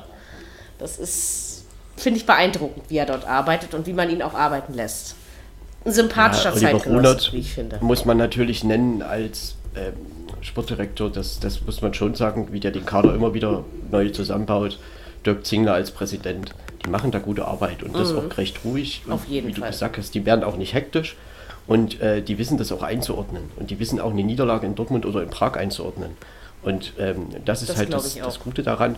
Und ich sag mal, Max Kruse, es gibt halt viele Spiele, wo er irgendwo seinen Input noch hat. Es gibt auch Spiele wie gegen Augsburg, ja. wo er das gar nicht hat. Aber jetzt äh, macht er halt trotzdem das Elfmeter-Tor und hat seinen Anteil an diesen, dass es nochmal eng wurde. Und das ist ja nicht das einzige Spiel, wo das mal so zustande kam. Und insofern, ja, Union hat eine Niederlage nach fünf Spielen. Wenn sie den Schnitt so halten, wären sie ganz sicher nicht in Abstiegsgefahr geraten. Das ist mal klar. Denke ich auch, ja. ja. Sind wir gespannt, wie es weitergeht. Ist der BVB am Ein Ende der Meisterschafts Achso. Konkurrent von Bayern München. Neben Bayern meinst du? Oder können Sie das? Oder was meint ihr? Wird das? Ich würde die Frage gerne noch mit Jein beantworten. Ich weiß es auch ja, noch nicht. Das ich weiß also es so nicht, aber ich frage mich halt, wer es sonst wird. Genau, also ich bin mir noch ja. nicht sicher. Also ich traue Die Antwort wäre zu, niemand. Ne? Also, ja, kann passieren. Das glaube ich aber, wie, ich glaube halt, dass sich diesen Posten mehrere teilen und keiner das wirklich souverän löst. Ähm, und Bayern wird es am Ende doch halt, wieder. Das noch zu wenig. Das, da, da bin ich mir sicher, da war ich mir auch schon vor der Saison sicher. Ich bin halt, also wie gesagt, ich bin gespannt, was von Leipzig noch kommt. Ich bin gespannt, was von Gladbach noch kommt, ob sie das, ähm, was sie können, auch, äh, sag ich mal, noch ähm, häufig umsetzen können werden. Ich bin gespannt, wie lange Leverkusen es durchhält. Ähm, das sind ja alles Faktoren, die da reinspielen und deswegen bin ich mir einfach noch nicht sicher. Diesen vier Mannschaften traue ich zu, da oben ein Wörtchen langfristig mitzureden. Ähm, ich habe aber ja erschreckenderweise jetzt schon das Gefühl, nicht, dass es für die Bayern ein Spaziergang wird, aber dass ihnen keiner das Leben wirklich schwer machen wird. Ich glaube, ich, ich glaube dieses Jahr wird es leichter, die Meisterschaft zu gewinnen als letztes Jahr. Ist mein jetziges ich, Gefühl. Kann sich in zehn Spieltagen ändern. Ne? Ich habe das auch im Gefühl, ich glaube das auch. Und da stellt sich halt wieder die Einfach Frage. Einfach vom jetzigen Eindruck. Spricht das ja. für eine gute Qualität in der Bundesliga? Nein. nein. Aber das, das sage ich Definitiv ja schon seit vielen nein. Jahren. Also, das ist ja, das ist ja etwas, was ich schon seit Jahren bemängel. Es ist jetzt halt einfach schon relativ früh auffällig. Ich finde allerdings, dass Dortmund doch einiges besser macht von dem, was mir im letzten Jahr negativ aufgefallen ist. Das, ähm, aber wie gesagt, das, das ist noch nicht so, dass es, dass es reicht. Also im Moment sehe ich niemanden, der die Bayern wirklich gefährdet. Ähm, einfach ähm, souverän abspulen. Aber wie gesagt, da nach fünf Spieltagen wirklich da irgendwie eine Meinung zu haben, ist auch nicht so einfach. Ne? Wie ist deine Meinung dazu, Marco? Du hast die Frage ja gestellt. Ich glaube, dass Bayern äh, durchläuft und am nächsten Spieltag kann das schon so sein, dass Bayern äh, in Fürth werden sie gewinnen und Dortmund wird in Gladbach nicht gewinnen und dann sind es schon wieder nicht nur ein Punkt, sondern drei oder fünf oder vier, meine ich. Äh, insofern. Das Orakel Marco hat gesprochen. Es kann so sein. Es kann so Wir sein. Wir sind am sechsten Spieltag und das ist halt doch recht früh. Leipzig wird, äh, befürchte, mit der Meisterschaft dies Jahr gar nichts zu tun haben. Äh, und mhm. Gladbach, die sollen auch erst mal sehen, dass sie überhaupt irgendwas holen, denn ich hatte ich vorhin schon gesagt, man kann gerne von internationalen Plätzen reden, aber dann darf ich auch nicht ständig in Augsburg oder in Freiburg verlieren. Sicher. Wir haben aber auch noch eine Mannschaft vergessen, die da oben züngelt. Ja, das ist natürlich der VfL Wolfsburg. Ähm, ich sage nicht, dass ich äh, der Meinung bin, dass der VfL Wolfsburg äh, den Bayern die Meisterschaft äh, schwieriger machen wird. Aber ich sage, dass der VfL Wolfsburg durchaus in der Lage ist, durch sehr grundsoliden Fußball äh, dauerhaft oben mitzureden. Womit die Überleitung zum letzten Spiel, auf das wir dann gleichermaßen eingehen werden, gemacht ist. Wolfsburg ich muss mal kurz raus, ich bin gleich wieder da. Macht das. Ähm, Wolfsburg hatte es mit Frankfurt zu tun. Das Spiel ist 1 zu 1 ausgegangen. Bisschen hatte ich das Gefühl, dass sie beide noch müde sind von der Europawoche. Äh, ich weiß ja nicht, Marco, wie du das siehst, aber meiner Meinung nach hatte Wolfsburg doch durchaus mehr Chancen. Ja, ähm, hatten sie. Also ich wundere mich, warum sie es nicht gewonnen haben, so ein bisschen heute noch. Ja. Hast du das auch so empfunden? Ja, schon. Also ich meine, in der ersten Halbzeit war das so ein bisschen, ja, vielleicht auf Augenhöhe. Frankfurt hat das nicht schlecht gemacht. Frankfurt ist auch dann vielleicht gar nicht mal so unverdient in Führung gegangen. Ne? Also ich meine, so eine gewisse, mhm. die Eintracht hat auch viele neue Spieler und äh, der neue Stürmer Lammers, der hat ja jetzt, hat jetzt getroffen und da waren auch genau. viele Eintracht-Fans wahrscheinlich froh und das ist auch gut so gewesen. Aber trotzdem war Frankfurt in der zweiten Halbzeit doch recht passiv und äh, da hat Trapp schon einige gute Paraden gehabt und auch, also da hätten schon noch mehr Tore fallen können als nur eins. Ne? Und kurz vor Schluss ist ja noch ein Abseitstor gefallen, was auch richtig abseits gegeben wurde. Ähm, es hätte sich niemand über ein 2-1 für Wolfsburg beschweren dürfen, glaube ich. Insgesamt Frankfurt, ja, fünf Spiele, vier Unentschieden. Ist eben die gleiche Diskussion, die wir vorhin schon mal hatten. Bei Frankfurt ist es vielleicht auf einer anderen mhm. Ebene als bei Bielefeld. Wollte ich auch gerade ähm, sagen. ich denke, die wollen einfach jetzt mal so richtig die Saison anzünden, sage ich jetzt einfach mal. Dann mal so richtig einen raushauen. Ne? Das, das muss Frankfurt irgendwie mal gelingen, dann sind die vielleicht auch drin in der Saison. Ähm, vielleicht muss ich das noch finden. Die haben viele neue Spieler, äh, neuen Trainer auch, aber ja, in Wolfsburg hat man, glaube ich, schon ein bisschen Glück gehabt, dass man da mit dem Punkt wegfahren durfte. Und Frankfurt ist, also das ist mir im letzten, äh, als sie das letzte Mal europäisch gespielt haben, auf jeden Fall auch aufgefallen. Bei Frankfurt merkt man immer sehr doll, wenn Donnerstags Europa League war. Dann am Spiel am Meinst Sonntag. Du? Und das hat man irgendwie auch gestern wieder. Ja, doch, das ist mir äh, aber, in einigen Spielen jetzt schon aufgefallen. Ist doch schon eine Mannschaft, die viel Intensität auf den Platz bringt. Und das haben sie Aber so ein bisschen müde, also so, dass der letzte Punch fehlt, sag ich mal, ne? So dieses letzte, dieses letzte Aufbäumen. Nicht, dass sie es schlecht machen, um Gottes Willen, oder dass sie so müde sind, dass sie gar keine Chance haben. Das meine ich nicht, sondern man merkt einfach, dass das Europa League-Spiel da war. Und das gegen Fenerbahce war ja durchaus auch intensiv. Ne? Ähm, allerdings, wie gesagt, Wolfsburg macht es dir auch nicht leicht, dort mal eben vier Buden zu schießen. Ne? Ähm, das nee, das ist bei Wolfsburg. Ich also. meine, Wolfsburg hat zwei Gegentore, ne? Und das hat sie ja letztes Jahr auch schon stark gemacht, dass sie wenig Gegentore kriegen. Und ja. Das haben sie auch beibehalten. Auch wenn sie selber nicht viele schießen, ne? Sie schießen auch nicht viele. Das ist eben. Ja, aber wir können also halt verhältnismäßig hier, wenig. Ich will das auch alles nicht so, so negativ sehen, aber auch hier kann man wieder sagen, tja, war halt nur ein Punkt und jetzt ist Bayern eben Erster. So, ich bin gespannt, wann Bayern diese Saison, diese Saison nochmal nicht Erster ist. Ja, aber das ist doch genau der Punkt. Wolfsburg hätte ja vorbeiziehen können. So, und das tun sie eben nicht. Und, vor allen Dingen war es ja gestern auch möglich. Also, ne, es ist ja nicht so, dass Frankfurt da stark war. Vor allen Dingen in der zweiten Hälfte hat der VfL ja das Spiel durchaus an sich gerissen. Aber vielleicht war das auch wieder so, dieses, wenn der Trainer an seine alte Wirkungsstätte zurückkehrt, ja, also einfach so Geschichten, die da geschrieben werden. Ich denke aber, ich sag mal, es passt zu Wolfsburgs Saison, also zu, der, zu dem Soliden, was man so tut, passt das 1-1 durchaus ja. auch in die Reihe. Wolfsburg also. ist immer eine solide Mannschaft und das ist auch eine schwer zu bespielende Mannschaft, definitiv. Also ähm, ich, ich sage das jetzt einfach mal so, ich habe vor Wolfsburg in 14 Tagen mit Gladbach mehr Angst als nächste Woche gegen Dortmund. Und das, weil das einfach in Wolfsburg... Das?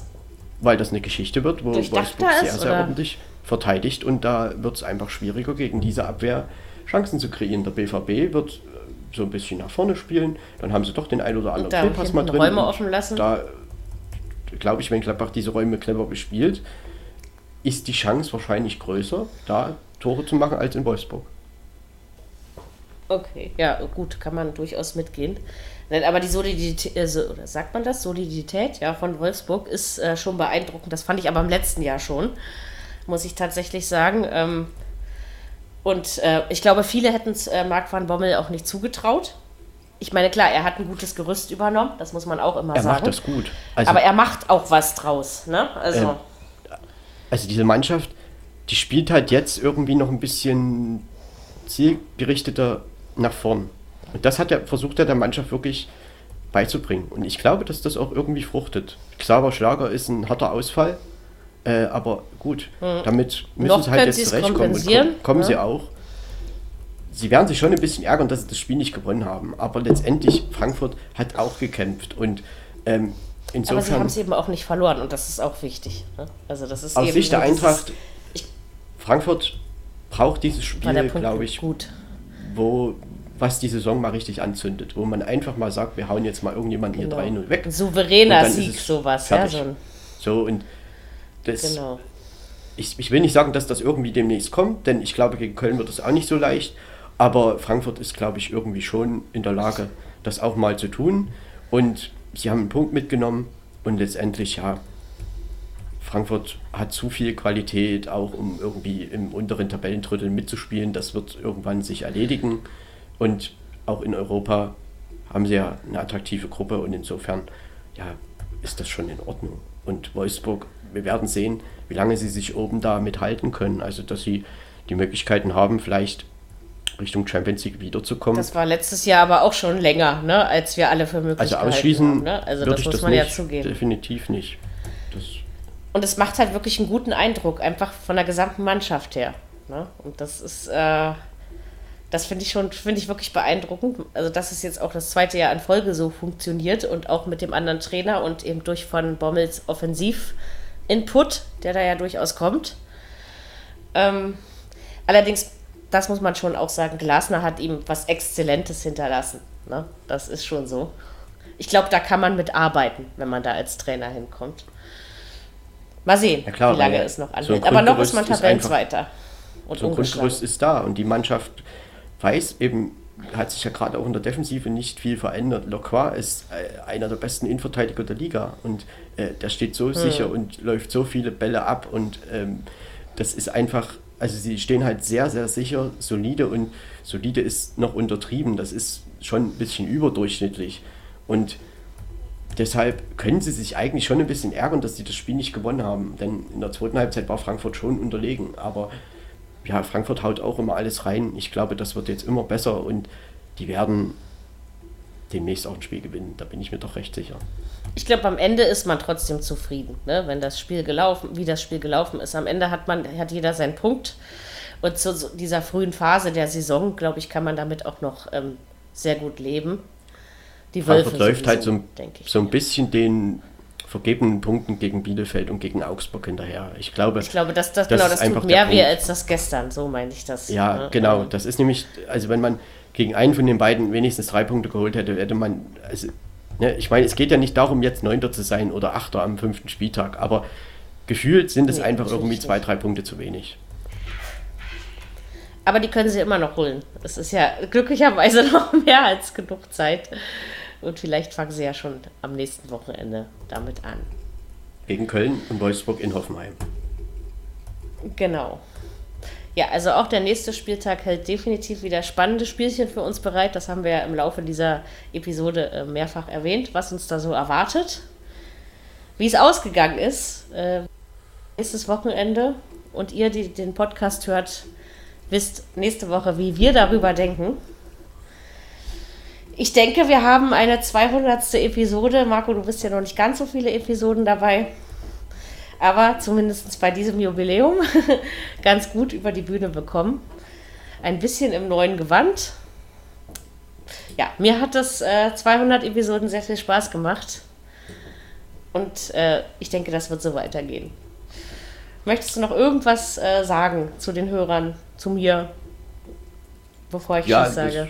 Ich- Bevor wir Tschüss Ich meine, so 200 Episoden, die macht man ja nicht äh, einfach so, sondern es ist ja auch schön, dass es auch gehört wird und ähm, das ist halt einfach schön, sich so ein bisschen über Fußball auszutauschen. Manchmal äh, kann man ja auch ein bisschen Frust austauschen, wenn mal doch was nicht so richtig gelaufen ist. Und das ist dann vielleicht auch so die andere Seite der Medaille, aber trotzdem machen wir das ja nicht nur für uns, sondern eben auch ähm, für die Zuhörer. Und das ist schön, dass ähm, das eben nach 200 Folgen immer noch so der Fall ist. Und ähm, wir bemühen uns natürlich, das immer weiter zu verbessern und ähm, da auch weitere 200 mindestens Folgen zu produzieren. Aber da äh, gehe ich mit dir. Ähm, wir hören uns das bei der 400. dann an, was wir gerade eben gesagt haben. Dauert äh, sicherlich wieder vier, fünf Jahre, bis es soweit ist. ja, ansonsten würde ich sagen, haben wir alles besprochen, was diese Woche wichtig war. Wir wünschen euch eine schöne herbstliche Woche, was die Temperaturen angeht. Und beim Fußball wird es vielleicht ein bisschen wärmer als Herbst. Und Blätter gibt es, glaube ich, auch nicht auf dem Rasen. Aber ansonsten hoffentlich viele Tore und attraktive ähm, Szenen, die wir dann nächste Woche besprechen können. In diesem Sinne. Und es läuft wir hören uns in Episoden. auch bei anderen ja? Mannschaften schlecht. Juventus Turin steht auf dem Abstiegsplatz nach vier Spieltagen. Ähm, auch das kann mal passieren. Ja, das habe ich gestern Abend auch schon Wie gesehen, heißt es so schön? es ist nur eine Momentaufnahme. Genau. Die nächste, was die Viererkette angeht, gibt es nächste Woche. Gehabt euch wohl. Bis bald. Auf Wiederhören. Schöne Woche. Tschüss. Viererkette, der Fußball-Podcast, der auch mal in die Offensive geht. Dies ist ein kostenloses, nicht kommerzielles Angebot. Besuche uns für weitere Informationen im Internet auf podcast.kubus.de/slash Viererkette. Natürlich sind wir auch auf Facebook, YouTube, Twitter und Soundcloud zu finden.